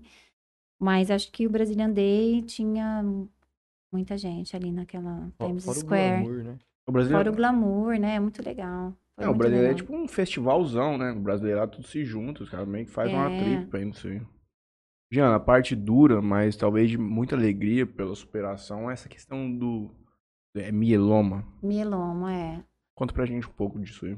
Eu fui diagnosticada, na verdade, assim, o- a, a minha, o meu diagnóstico, ele vai totalmente, é, ele é totalmente diferente do que a maioria das pessoas é, passam, Observa. né? Então, é, eu não tive os sintomas clássicos do mieloma múltiplo, que porque o meu mieloma está associado a uma outra doença que é mais rara ainda, chamada amiloidose. Eu nem falo muito da amiloidose, porque assim, é uma coisa tão difícil de, sabe, de explicar e de, Já apareceu. e de né? conhecer. Ela, é- ela é tão mais rara que eu lembro assim que quando o médico colocou essa possibilidade, eu fui fazer uma ressonância cardíaca, a minha cunhada falou assim: não, isso aí eu nunca nem vi ninguém, é médica. Só vi na faculdade, isso aí eu nunca vi ninguém ter isso aí. Tipo, não vai ser isso aí, entendeu? Isso é nova, isso é doença de velho. Então, uma coisa muito, assim, descabida e, e que, de repente, com 37 anos, eu comecei a ter uma insuficiência cardíaca, eu percebi, é aí que eu falo, assim, que a gente tem que estar atento aos sinais do nosso corpo, porque nós somos o- o- o- é, os principais responsáveis por perceber as coisas, né? E eu percebi que eu não estava normal. E ah, fazia um esforço, assim, me lembro que eu subindo a escada, assim, da Rádio Nativa, correndo ali, eu cheguei lá em cima e faltou ar, assim. Falei, nossa, mas eu sempre subi correndo, né, escada, sempre. Aí, tal, aí falei pro meu marido, eu tô, meu condicionamento físico tá muito ruim, preciso entrar na academia. E aí ele me põe pra correr, a gente ia por um lanche, põe pra correr. Não, respira, você não tá respirando, não, respire, puxa e vai. Eu falava, não, não tô, não consigo. E aí, com essa questão cardíaca, fui pra academia, resumi um pouco, né, que eu falo muito, ele fala, resume, resume, meu marido fala, resume. E aí, depois de três meses, eu não melhorava. Eu falei, acho que vou procurar um cardiologista. Marquei o cardiologista e nos primeiros exames ali, ele já meio que se assustou. Falou: olha, um ano atrás você teve aqui, não tinha nada disso. E agora é, teu coração tem uma- uns depósitos aqui, uma, uma coisa estranha que eu quero que você faça uma ressonância. E aí, na hipótese diagnóstica, lá para pedir, pro pedido da ressonância, ele já colocou amiloidose cardíaca. Eu falei, nossa, aí fui, joguei no Google, né? Aí, aí você joga no Google, você fala, nossa, morri amanhã, né? E Vai aí, não. E aí, fiz os exames e é, tal. uma- é uma- é- A amiloidose é o seguinte, ela está atrelada ao mieloma múltiplo e, e, e, ela- e elas são, são doenças que produzem uma espécie de proteína que vai sendo depositada em alguns órgãos. certo. No meu caso, foi no coração. Então, entre as fibras musculares do meu coração, existiam ali umas, um- umas proteínas depositadas que tornaram meu coração rígido. Então, meu coração Ele- bater. ele batia bem, ele tinha uma, uma função é, sistólica boa, mas a função diastólica, que era dilatar, se eu estiver confundindo aí as duas, me perdoem que faz tempo, eu já quero esquecer. Então, assim, ele não dilatava direito, para encher de sangue direito. Então, eu comecei a ter é, acumula- acúmulo de líquido, então eu comecei a inchar as pernas, aí comecei a ter tosse, começou a parar líquido no pulmão, porque o coração não estava funcionando bem. Então, entre esses sintomas todos, os exames e o diagnóstico, foi piorando muito. Comecei a ter uma tosse, comecei a inchar as pernas. Eles tinham uma ideia de quando você procurou, aquilo já teria iniciado há quanto tempo? Olha, eu tenho uma ideia de que eu comecei a ter os primeiros sinais em 2017, quando eu fui fazer uma plástica na mama e eu tinha uma creatinina alterada ali, que é uma função renal. Eu acho que ali já era um sinal e nós todos comemos bola ali. Eu fui até em nefrologistas em Rio Preto No e- momento da cirurgia. é, Uhum. e não achamos nada. E aí ficou por isso mesmo. Ah, isso aí de certo é porque tomou um negócio pro cabelo, biotina, e deu uma alteração ali e tal. E aí, como eu tinha feito todos os exames para fazer a plástica, normal, coração, tudo normal, Segue a seguimos, segue a vida. E aí eu fiquei um ano sem atividade física, sem os exames, né, tal. E quando eu, um ano depois que eu voltei, já estava nessa situação. Então, pode ser que ali já existisse algum, algum começo, né? Mas é, o principal, no meu caso, foi essa questão cardíaca, que não é uma, uma, é um comum. sintoma comum do mieloma múltiplo, né? E aí eu- que eu fui descobrir que os dois andavam juntos. Porque aí quando eu dis- diagno... quando o médico, quando o exame diagnosticou a amiloidose, ele disse que ela poderia, que ela tinha que ser bem diagnosticada, porque existem dois tipos de amiloidose, uma hereditária, que é muito comum em pessoas de uma certa região de Portugal, e eu tenho descendência portuguesa, e a outra que seria a amiloidose AL, que ela está associada ao mieloma múltiplo. E aí, na época, o médico lá de Rio Preto me disse que vamos torcer para ser uma amiloidose AL, porque a hereditária é muito mais difícil de tratar, né? E, e aí, realmente, eu fui para São Paulo e foi tudo assim: olha, amanhã, hoje, você tem que ir agora. É, e eu fui para. São Paulo no mesmo dia, saí de Rio Preto para São Paulo com o meu pai, fiquei internada no Incor sete dias para fazer o diagnóstico, para descobrir realmente qual era o tipo, para fazer o tratamento correto. Assim. É aflitivo só de ouvir. Então, assim, a gente é, foi um momento de muita aflição, de muita dúvida, né? Mas, assim, dou graças a Deus por eu ter tido o conhecimento, os, ter- os recursos necessários para isso, né? É, eu tive um apoio do Daniel nessa minha internação lá em São Paulo. Eu acabei tendo que fazer tudo particular, né?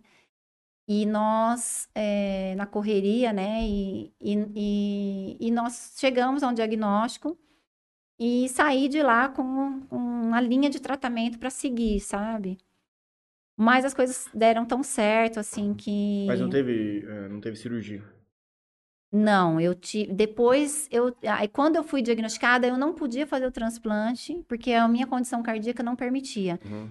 A, a remissão do mieloma múltiplo, que também é da amiloidose, é o transplante de medula, autólogo, da minha própria medula.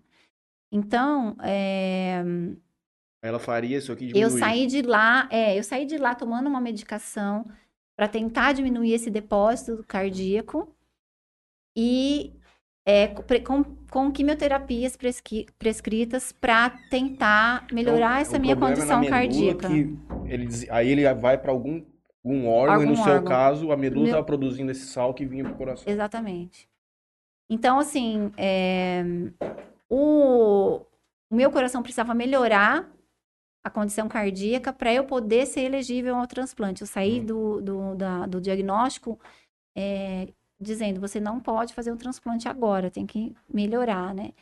Então, assim, o, o, o meu prognóstico, assim, era, olha, você tem que fazer agora as quimioterapias, aí nós vamos avaliar isso, né? Então foi final de maio, aí junho, julho, eu comecei, final de, de junho, eu comecei a fazer a- as quimioterapias.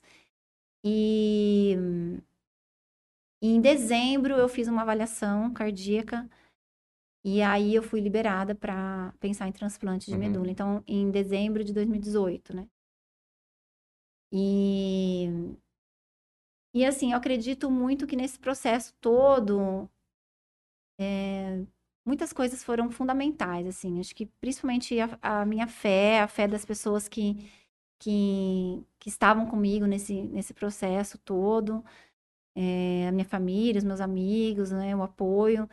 E os médicos, assim, maravilhosos que Deus colocou no meu caminho, porque eu estava fazendo um tratamento com um médico de Rio Preto, eu estava fazendo uma quimioterapia errada. Eu estava tomando doses a mais de quimioterapia.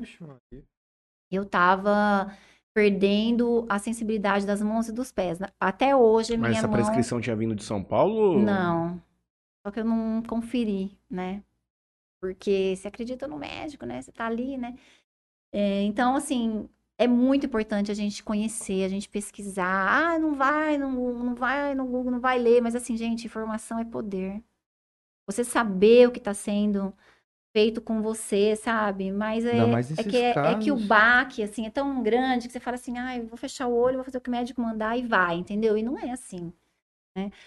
E, e aí eu fui, assim, eu recebi um, um alerta, um, um telefonema é, na minha casa e, na verdade, foi uma pessoa procurando o Daniel para uma campanha, que é a IMF, que é uma que é a maior instituição que cuida e fala, cuida dos pacientes de mieloma múltiplo. Estou com um folhetinho aqui bem surrado, porque os outros todos eu deixei nas clínicas aqui em Jales. É, a presidente da IMF ligando para mim, para o Daniel participar de uma campanha do mieloma múltiplo. Ele já até tinha feito no passado, mas eu nem lembrava que eram tantas campanhas. Eu cuidava dessa, dessa parte de fazer essa triagem de campanhas e para um você faz um vídeo, para outro você faz uma foto. Olha, dessa a gente vai participar nesse momento, dessa infelizmente não dá nesse momento porque já temos muitas. Eu fazia essa essa Gerenciamento. essa- esse gerenciamento dessa parte beneficente. E aí eles me ligaram, olha, é porque nós queremos convidar o Daniel, tá, para fazer uma campanha. Eu falei, nossa, eu tô fazendo um tratamento desse negócio aí. Como assim, né? Eu falei, é, eu tô fazendo quimioterapia, eu fui diagnosticada com mieloma múltiplo, amiloidose faz pouco tempo, tal. Aí ela já me passou para presidente, aí a presidente já veio no telefone, já começou a perguntar, mas que dose você tá tomando? Mas o que você tá tomando? Mas quanto? Mas e aí eu já tava começando a ter Puxa, essa neuropatia é, nas mãos e nos pés. Essa perda da Sensibilidade. sensibilidade e dor, né? Tinha muita dor nas mãos, tomava tramal. E, e o médico de Rio Preto falava, é assim mesmo, ó, isso é assim mesmo.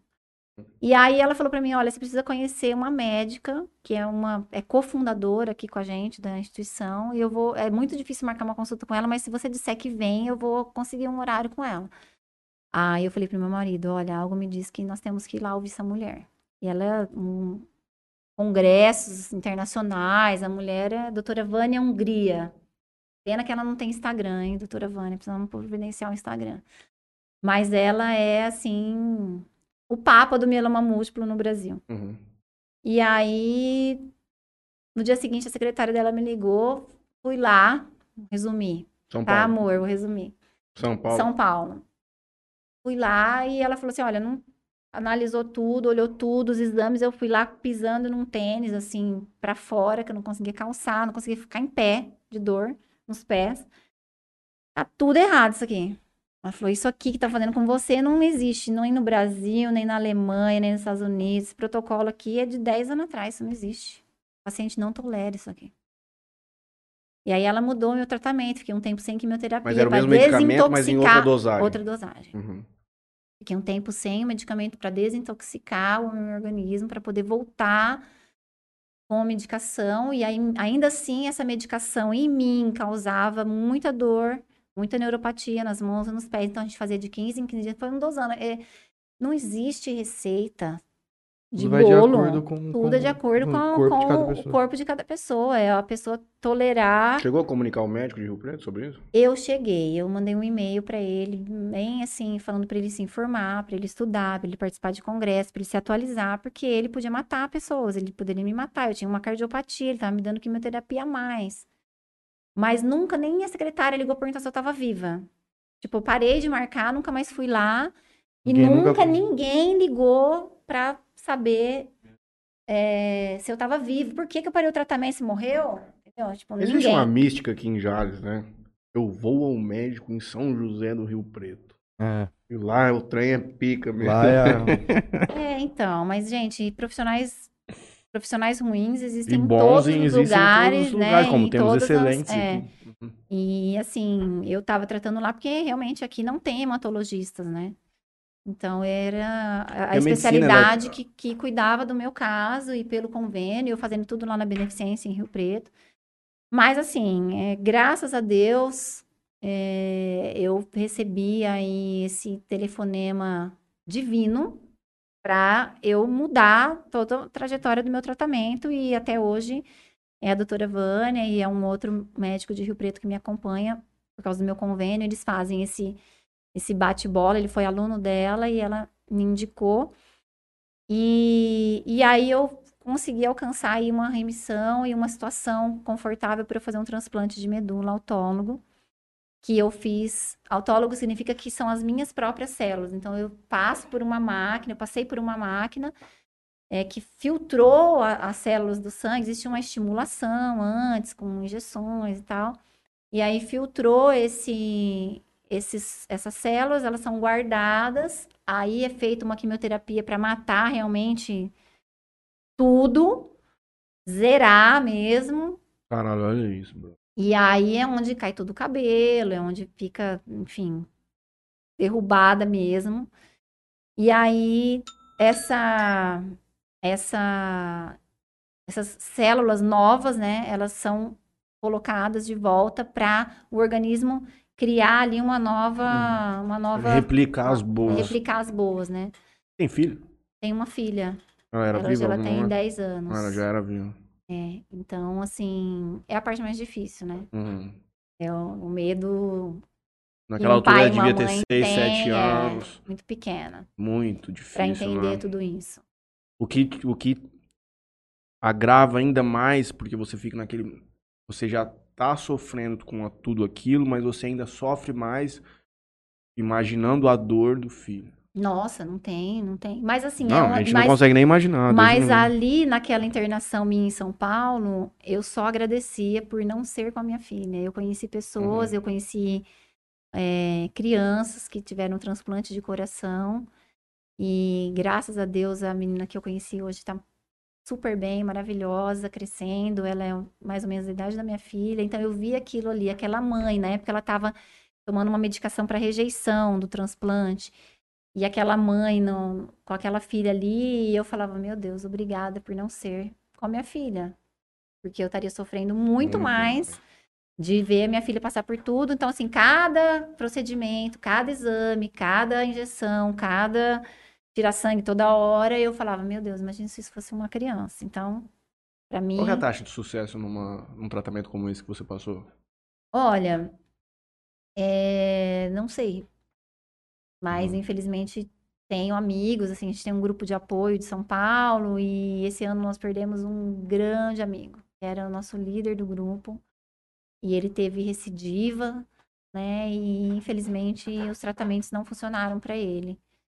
E aí isso isso é um baque assim para Uhum. todo mundo ali que tá na, lutando ali para para essa remissão e tal. Você ficou Mas hoje completamente existem com a- muitas. com a- Eu, eu tô em remissão.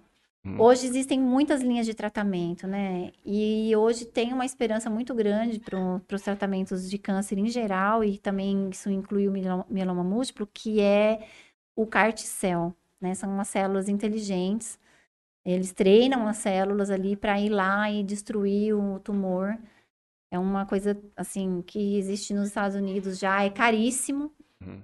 é, mas que no Brasil já Tá já engatinhando. está enga- já tá engatinhando. A gente precisa de um incentivo Eu maior. li umas duas é, semanas ali. atrás sobre o câncer de colo, colo retal, o nome. Eles fizeram uma pesquisa com um remédio.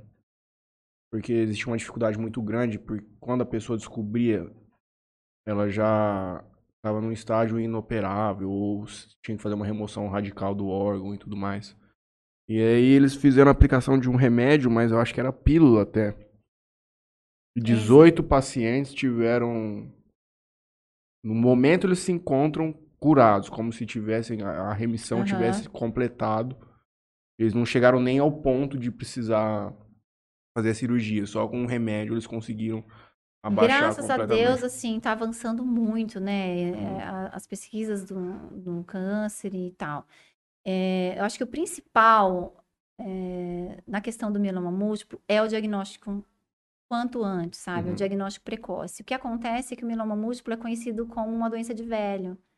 E eu acho que isso se deve ao diagnóstico tardio. Existe um outro problema nessa questão, que foi o caso do meu avô também. Ele já era de uma idade bem avançada, ele faleceu com 88 anos. Mas, às vezes, os diagnósticos errados, isso não tô credibilizando médico nenhum, no caso dele era irreversível. Mas, eventualmente, no seu caso, por exemplo, ah, tá com falta de ar, você vai ter um negócio no coração, faz um exame aqui, a pessoa não consegue identificar a extensão do que é aquilo.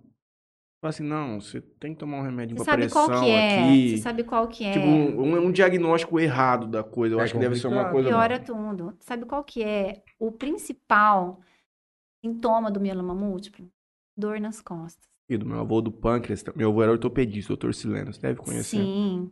E ele teve esse câncer no pâncreas, mas tava com uma metástase gigantesca, um tumor de 2,5 kg. Só que ele começou a ter dor nas costas. Ele, como ortopedista, o que, que ele fez? Remédio pra dentro. Ele tomou remédio pra dor nas costas. Complicado, né?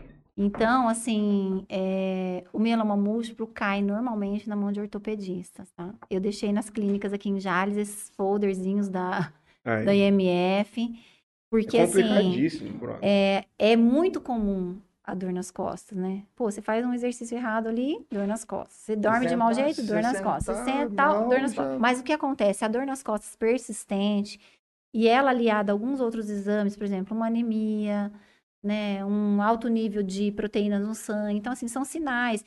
E é, existe um exame-chave para a detecção do mieloma múltiplo que chama eletroforese de proteínas. É um exame, não é para você sair fazendo esse exame, mas Uhum. assim, tem ali o- uma dor persistente, uma anemia, né, uma função renal alterada, uma existem exames que já vão te dar um alerta. Olha, é, pode ser mieloma múltiplo. E o que acontece? Principalmente pacientes jovens, ah, mieloma é doença de velho, mieloma não vai ser, entendeu? Uhum. Eu conheço muitas pessoas que, Receberam que diagnóstico receberam errado. diagnóstico nessa, nessa idade e que demoraram. Olha, eu peguei uns dados da matéria que eu falei da BBC News para falar aqui para vocês que é, hoje Jornalista raiz, viu, Tião? É. Porque foi no- na agenda, na, mão. agenda. O, o mieloma múltiplo é considerado um câncer raro. Tá. Mesmo assim, ele é o segundo tipo de câncer no sangue mais frequente no mundo. Depois do leucemia. Ou seja, não é raro, entendeu? Uhum. É, no Brasil, são cerca de 7.600 novos casos por ano. Então, É bastante, aqui no folheto da IMF, que é de um pouco mais, alguns anos, um pouco mais antigo, talvez esse folheto, fala em 15 mil novos casos por ano no Brasil. Uhum. Então, assim, é bastante gente, é bastante diagnóstico. E o pior, no- 29% dos pacientes demoram um ano para ser diagnosticados. 29%. E em médico em médico. Ah, dor nas costas, passa no ortopedista, o ortopedista joga pro neuro, o neuro joga não sei o quê, não o o quê. E 28% mais de um ano para serem dia- diagnosticados.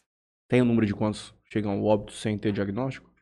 Não tem. Deve ser considerável. Mas é considerável, Uhum. porque assim, é, a hora que a pessoa chega, já tem, ela já tem lesões líticas, que são lesões ósseas, já graves, estabelecidas. Aí as pessoas às vezes têm que fazer cirurgias. é, Eu conheço casos de pessoas que ficaram paraplégicos. É, dependendo do É, órgão. O seu órgão é muito delicado, mas o coração ele tem uma estrutura forte. Você pega um órgão sensível e. E se tiver lesão de coluna já, se já tiver nos ossos, entendeu? Então, assim, eu não tenho lesões ósseas.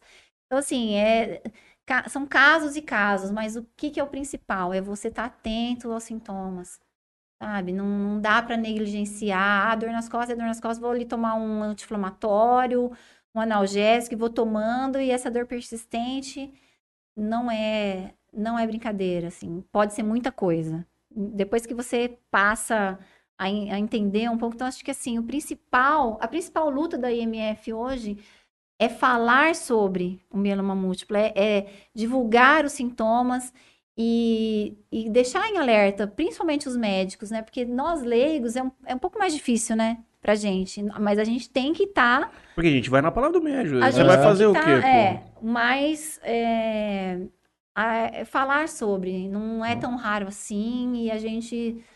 é, quanto mais. A IMF faz seminários. Agora no meio do ano vai ter seminários para pacientes e médicos. Eles fazem seminários para médicos. Eles. Eles fazem congressos para médicos, para chamar, para discutir as novas, as novas terapias, porque isso muda muito. Novos tratamentos, tratamentos vão novas evoluindo, medicações, uhum. tratamentos vão evoluindo, assim. Então, graças a Deus, existem linhas de tratamento hoje para quem tem recidiva, né? Porque é, vai mudando, né? A pessoa, a doença volta a aparecer, é um outro tipo de tratamento. Tem pessoas que fazem mais de um transplante Hum. de medula. E, eventualmente pode depositar esse, esse, cal, esse sal em mais órgãos também, não em um Sim, só. Sim, um rim é muito comum e tal. Então, assim, é o diagnóstico precoce, gente, em como em todos é, os tipos de câncer, em todos os tipos de doença, o diagnóstico precoce é o caminho, assim, é a gente estar atento aos sinais. Esse ano fui surpreendida com mais uma questão, também fazendo exames de rotina. É, eu descobri um câncer de mama inicial, fase inicial, em janeiro. Fui lá fazer uma mamografia, feliz e contente, a primeira mamografia Fernandópolis. em Rio Preto. Rio Preto. Rio E Preto ainda é o- bem que eu fui, é, Rio Preto. e ainda bem que eu fui, É que no assim, Hospital do Câncer Fernandópolis é o centro de, de, de, de exame de mama. é, ainda bem que eu fui, assim, atrás, é, porque Já precavida em razão de a, a tudo. minha, é, a, a, a minha o sinal de médica, alerta de tudo. é, a minha médica, mas assim, nem imaginando, porque a- foi um exame de rotina mesmo. Eu falo assim, pô, já Mais passei por 40 outro, mais um, anos. não, não. É, a hora que, a hora que a, a- a técnica ela estava fazendo o exame, ela começou a repetir muito o exame eh, na minha mama direita, eu falei, ah, hum, tô gostando disso aí. Aí já fui para outra salinha lá, médica tal, tal. A médica já falou assim: olha, isso era uma sexta-feira, cinco da tarde. A médica falou assim: ó, pega seu exame na segunda-feira. No protocolo, falando para pegar daí cinco dias. Aí já entrei no carro, falei pro meu marido, não gostei disso aí. É, você fica falando, vai atrair, né, amor? É, atrair. Fica falando, tudo você vê coisa, larga a mão, não é nada. Falei, bom, eu, eu uma- tô com uma pulga atrás da orelha aí. Essa mulher mandando eu pegar o exame segunda-feira não tá normal. E aí, infelizmente, peguei o exame na terça de manhã, na segunda não estava pronto. E aí veio lá, biópsia. Precisa fazer biópsia. Caramba, não. Mas não, não vai ser, não vai ser. Aí já comecei a mandar para meus amigos, né? Um é mastologista, minha amiga dermato, meus amigos lá de, de Rio Claro, médicos. Já fui acionando meus contatinhos, né? Mando para um, para outro. Não, faz a biópsia, que não tem outro caminho. Biópsia. A hora que você abre a biópsia lá, carcinoma, você fala, não. Não. De novo, não. De novo, não. E, e Mas eu aí, acredito que da outra vez você não Deus, enfrentou com essa leve... eh, Noto, pelo menos, já um... Pela compreensão que você tem da coisa, você consegue entender de uma maneira mais fácil. mais fácil, é. Eu acho que, assim, o principal também é a gente encarar de uma forma que, assim, Deus não dá um fardo maior do que a gente pode carregar. E Uhum. o que eu tenho para aprender com isso, sabe? É, e aí, graças a Deus, era um, um tipo lá inicial e os termos. Esse meu amigo já me ligou na hora, falou: calma, calma, Não né? é tudo isso. Não é que tudo, tá é. Entre os não mares, é o tudo menor, isso, né? é, entre os mares o menor, assim. E, e aí vamos correr atrás, né? Fui muito bem atendida no nosso hospital maravilhoso aqui. É, acabei fazendo a minha cirurgia aqui e fiz uma opção minha pela retirada das duas mamas e, e aí não precisei fazer nenhum, nenhum tipo de tratamento pós, né? Depois da Hum. análise ali dos, dos materiais, então foi só a cirurgia, eu fiquei, fiquei livre da radioterapia, da medicação que normalmente tem que tomar por um tempo, né? É o que judia mais, né? Que é o que judia mais, é. É, na verdade, assim, a minha primeira pergunta pro meu amigo, a hora que eu vi o diagnóstico, foi: vou ficar careca de novo? Porque, tipo, tudo bem, né? Uma vez. beleza. É, tudo bem, mas, pô, né? Podia pular essa parte. não é fácil, né? E aí, pra mulher, não é fácil. E aí, ele falou assim: não, esse, esse tipo, não, você não precisa, não vai precisar fazer quimioterapia, né? Uhum. Passar todo aquele processo de quimioterapia de novo, né? É dolorido, assim, é, é difícil. Mas, assim, gente, não, não, não sou a única, não serei a última. Até falei com a minha médica lá de São Paulo, ela falou assim: você não é minha primeira paciente de mieloma que tem câncer de mama, não vai ser a última. E vamos lá, entendeu? Enfrentar aí o que tiver que, que enfrentar. É, eu tive uma graça muito grande no meu tratamento, na, na minha remissão, assim, eu acredito muito que eu fui abençoada com intercessões lá divinas, assim, meus pedidos foram é, atendidos de uma forma, assim, muito clara, né? Meus pais foram em 2018 para Fátima e eu escrevi uma carta, porque uma amiga minha me disse, olha, escreve uma carta, meus seus pais vão em Fátima, escreve uma carta para Nossa Senhora de Fátima. E meus pais foram lá em 2018, enquanto eu estava fazendo o tratamento de, da quimioterapia, e deixaram minha cartinha lá. E aí, no vai e vem das datas e das todas as questões que aconteceram pro meu transplante, eu fiquei num processo de transplante de 56 dias. Normalmente as pessoas ficam 20, 25, e eu fiquei 56 dias. E eu falava, meu Deus, por quê, né? Porque eu fico internada uma semana e sai, não sei o quê, aí faz um procedimento, aí vai, lá, lá. E nesse vai e vem todo, a minha medula pegou no dia de Nossa Senhora de Fátima, no dia 13 de maio de 2019. Então, assim, é, não é uma coincidência, sabe? É, são deusidências, assim. Eu tenho N coisas para contar para vocês aqui de testemunhos de situações como essa, assim, de o médico entrar lá e falar, olha, acho que sua medula vai pegar no dia da libertação dos escravos. O dia 10, dia 10 ele entrou lá e falou: Olha, sua medula tá indo bem, acho que vai pegar. Porque normalmente as pessoas demoram 10 dias, outras demoram 12, 13, 14, 15. E a minha demorou 10 dias certinho. E aí ele entrou lá no dia 10 de maio e falou: Olha, acho que vai pegar no dia da libertação dos escravos. Eu falei: Não é porque é o dia da libertação dos escravos, é porque é o dia de Nossa Senhora de Fátima e vai ser nesse dia. E nesse dia, 5 horas da manhã, a enfermeira bateu na minha porta e falou: Não conta pra ninguém, mas sua medula pegou. Deixa o médico te falar. Então, assim, é, em todo esse meu tratamento, tudo que aconteceu comigo, eu tenho muitas. é, me emociono, porque eu tenho muitas graças recebidas, assim. A minha, a minha remissão é, é um milagre.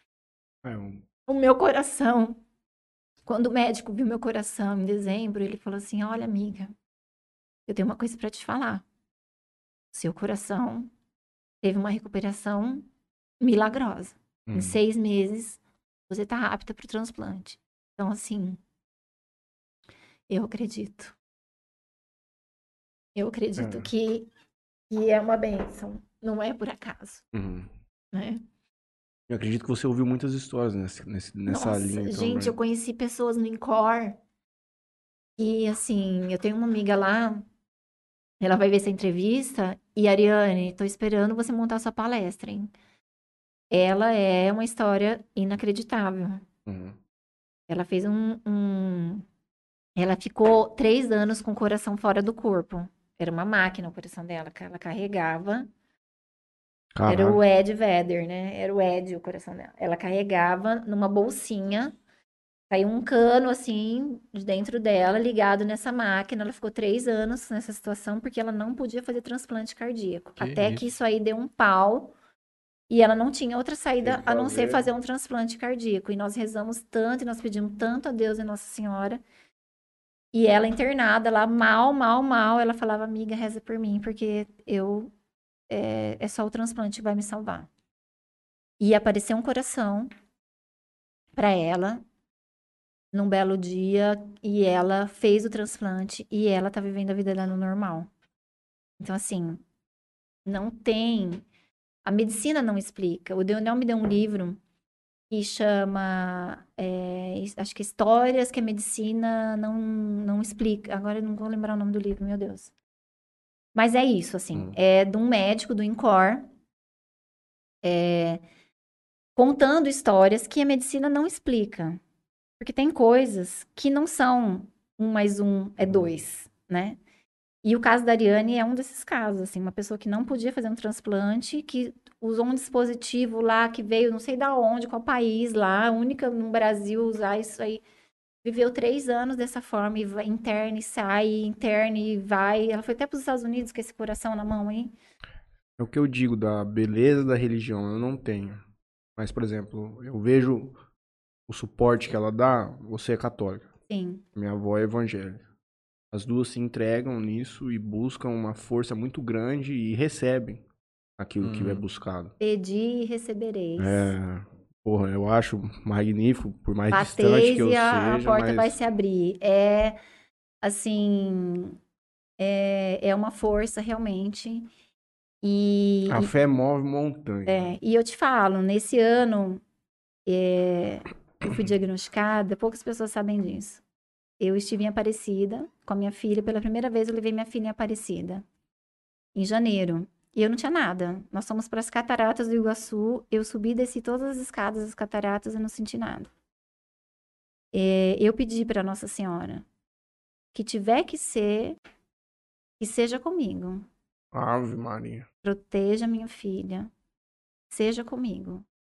Em maio eu recebi esse diagnóstico. Em abril eu já comecei a me sentir mal, né? Em abril, maio foi o meu diagnóstico. Então, assim, é, são muitas histórias. Então, a gente a gente tem mesmo é que testemunhar. Eu acho que a- a- os católicos testemunham um pouco. Eu vejo que os evangélicos fazem mais isso, de testemunhar, de contar as graças, Uhum, de ir sim. lá É. e falar e agradecer. E aqui em, em- não por acaso, uma amiga minha me levou aqui na capela de Nossa Senhora de Fátima, em Paranapuã, e ela estava tentando engravidar e eu estava indo para o transplante. E aí nós combinamos, nós vamos voltar aqui ainda. Eu vou ter feito o transplante e você vai estar grávida. E nós voltamos lá. Ela grávida, pedindo essa graça, e eu bem, careca, mas bem. Uhum. Nós voltamos lá e, e já pela segunda vez eu fui à missa lá na capela no dia de Nossa Senhora de Fátima e eu fui convidada a dar o testemunho lá, contar minha história, é, porque realmente, e esse ano eu ia para Fátima, tá? Em abril, na época justamente da minha cirurgia, a gente estava com as passagens para ir para Fátima e por algum motivo nós não fomos. O meu diagnóstico foi agora e nós não Uhum. fomos, né? Mas um dia nós vamos lá ainda agradecer e, e receber aquela energia, assim, porque dizem que o santuário lá em Fátima é uma coisa inexplicável, assim, de energia e, e não vejo a hora de, de estar lá, né, para cumprir E minha Fátima vai promessa. ser o mais fácil na sua caminhada, pode ficar tranquilo. É, vai, vai Você ser mais vai, fácil. de um porque jeito- tudo- Nem que você acha que você precisa ir nadando pra lá, você vai dar um jeito de ir, não esquenta a cabeça. tudo que já não. passou. E assim, olha, é, todos esses processos que, que eu contei aqui para vocês, em nenhum momento parei de trabalhar. Uhum. Porque eu gosto tanto do que eu faço que eu não me afastei. Eu não. Até porque isso é uma sustentação É. grande também, né? Pra Porque você cabeça se é muito entrega- importante, né? Então, assim, Sua cabeça tem que estar muito bem nesse, É. nesse momento. Acho que tem bastante mensagem no YouTube, hein, Ju? Tem. Lê nossa, aí, eu acho que eu falei favor. demais, não falei, não. Aqui é uma cápsula do tempo. Foram duas horas. Caramba, meu marido vai falar, falou demais, hein? Deixa ele falar, vai fazer o Parou aonde que você leu por último? Eu tava pegando água. aqui. É mesmo? É isso que eu vi? Do Vlad, da Regiane, foi uma das últimas. Eu me lembro que da última, eu acho que era da sua cunhada, da cunhada dela, dizendo minha... De minha cunhada, super esforçada. Isso. Juliano Luiz Adão Ferreira. Ah, o Juliano Juliano é de. Jales, sabe, Juliano? Mandou mensagem Querido. hoje, um abraço, Ju. É um Ma- querido. Maria Estela manda Nossa Senhora de Fátima abençoou e curou. Juliano manda que ele estava no, no, no dia do show do Daniel e no hotel. Manda um parabéns pra você. Ele é um querido, nossa. Renan Vinícius manda um boa noite. Maria Estela. Fé e orações te curaram.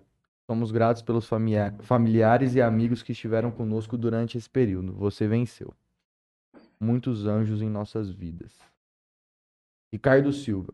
Meu irmão. Nós não somos imunes a erros. De médicos a juízes, de contadores a engenheiros. Todos nós estamos sujeitos a cometer equívocos. Logo, humildade é o melhor caminho para um aprendizado constante. Alexandrina Canhada. Onde? Dona Dina. Diana, mulher guerreira, Deus te abençoe. Meu pai manda. Muito boa essa senhora também, entrevista. muito guerreira, querida. Muito boa essa entrevista. Parabéns a vocês, Matheus e Júnior, principalmente a entrevistada Diana. Obrigada. José Ricardo. Valeu, seu Franley. Você é uma guerreira de fibra e abençoada por Nossa Senhora de Fátima. Maria Estela. Encantada com Matheus e Júnior, conduzindo com excelência a entrevista. Sucesso Opa. sempre. Que alegria, muito obrigado. Juliano. Minha amiga e irmã Giana, estou te assistindo. Naviraí, Ma... Um beijo, Ju. Juliano fala que é meu fã. Ele sabe. Ele é nosso grande fã aqui também, tá? Ele me disse ontem que tá levando o Interior Cast pro Mato Grosso do Sul lá com uma potência gigantesca. Ah, Ele é? Tá comentando com todo mundo que a galera nos adora lá. Um abraço, Juliano. Muito obrigado, meu companheiro. E ele vai vir aqui. Vai, ixi, o Juliano tem aqui. história pra contar, hein? Gente, uma vez o Juliano apareceu num show lá na Expo. Ele tava Juliano indo de Papai moto. Noel. Ele tava indo É, de é. moto pra Hum. Expo no show do Daniel. Gente, a moto quebrou no meio do caminho. Juliano, como você chegou lá mesmo? Sei lá se ele pegou carona, que ele, sei que ele chegou lá, meu filho. Chegou num frio, fazia um frio, né? E ele chegou lá. Ah, meu Deus, me põe pra ver o Daniel. Juliano, você é tudo esbaforido aqui. Nossa, figura. Ricardo Rentes. Guerreira demais, exemplo de pessoa, muita fé. Boa noite, meu patrão. Deus abençoe. Presidente. Meu presidente. Meu campeão. O Nunca meu vou te campeão. perdoar por você ter ganhado do Franley do Mataru, tá? De resto, tá tudo bem. Pedir pros caras não ganhar, tio. Pelo amor de Deus. Se eu fosse advogado, eu tinha cancelado meu AB. Maria Estela. Olha que bacana como conduziram. Assessoria de imprensa, doenças raras e fé. Parabéns. Curas e fé.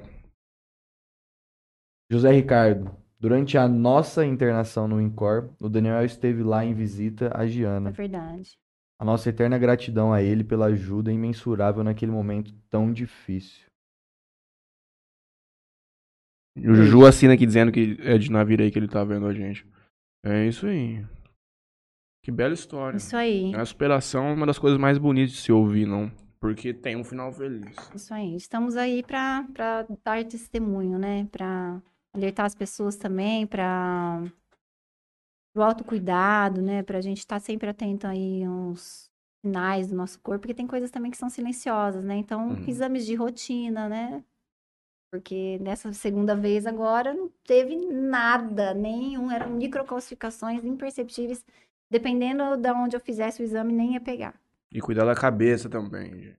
É isso aí. Importante também. psicológica aí. Muito importante. Vai essa parte. atrás. Diagnósticos também complicados. É, Não tem exame. Então, muita gente às vezes acha que são momentos da vida e coisas do tipo. Mas Procure o médico. é. É sobre Procure o isso. médico. Sobre isso. Porra. Temos que estar atentos, né? Gostei bastante do programa. Agradeço a Estela que mandou essas mensagens pra gente. Muito obrigado. E é isso, Giana. Muito obrigado pela visita aqui hoje. Eu que agradeço. Sábado vou lá no show do Daniel com a minha namorada. e Vou Ah. cavar uma Wagner. Vou falar pra Isabela hoje que vai conseguir uma foto do Daniel lá, de um jeito de outro. Hoje eu vou te passar a palavra. Só vou agradecer aqui por fim a Tropical Sorvete que está sempre com a gente. Na casa do Tereré, o Parcela aí a detecta vazamento. Juninho. Já falou pro Edson passar lá na tua casa? Ah, pra ver se tá com vazamento tudo. lá? já eu vou vai, ligar já pro viu. Falar com teu pai também, viu? É. Vamos dar uma ligada lá, vocês estão gastando mais do que pode. Bom, quero agradecer a Bebida Sabor aqui. O portfólio deles aí em primeiro plano. Toquinho Center Car. Inclusive, um abraço, Toquinho, que fez a o serviço na mesa aqui. Obrigado. Toquinho. O homem, além de lavar jato, o cara, pô, envelopa as coisas, mexe com isso, filme. Qualquer coisa que você precisar, na realidade, É, eu ele, acho que o ele, homem ele arruma. Faz. faz. E LH Gabor, compra e venda de borrachas. Diana, muito obrigado mais uma Gente, eu que vez. agradeço a oportunidade de falar um pouquinho aqui da minha história, de... Foi difícil enfrentar a câmera? Ah, eu sou meio, né, sou dos bastidores, né? Você fica atrás. Mas é bom porque assim fica um papo e a gente nem Não tem que percebe, olhar pra câmera. né? Essa aqui é tranquilo nem demais. percebe que tá assim sendo entrevistado e tal. É, é mais um bate-papo, então Uhum. foi foi suave, foi tranquilo, tá? Nem te colocamos em. Tô, tô, tô de boa. Queria agradecer vocês pelo convite, é, agradecer o Neto Felipe por estarem assim me dando essa oportunidade de, de trabalhar com eles nesse momento aí de retomada, né? A gente é, passou por um- uma estagnação do mercado, né, da música e agora retomando, buscando aí novos caminhos e que eu possa é, trazer para eles, né, é, bons contatos, abrir portas para o trabalho deles. E é isso que, que nós queremos, né? Sempre com muito amor, muita dedicação. Eu coloco o coração em tudo que eu faço. Muito obrigado Isso pela aí. entrevista aqui de hoje. Muito obrigado, Leonardo. Obrigado Voltaremos a na segunda-feira com a comissão da mulher da advocacia jalesense. É isso. A comissão das mulheres que defendem as prerrogativas das mulheres vão comentar sobre o caso da procuradora e alguns outros assuntos relacionados com o tema. Muito bom. É sobre isso. Obrigado a todo mundo que nos acompanhou Muito obrigado. e até semana que vem.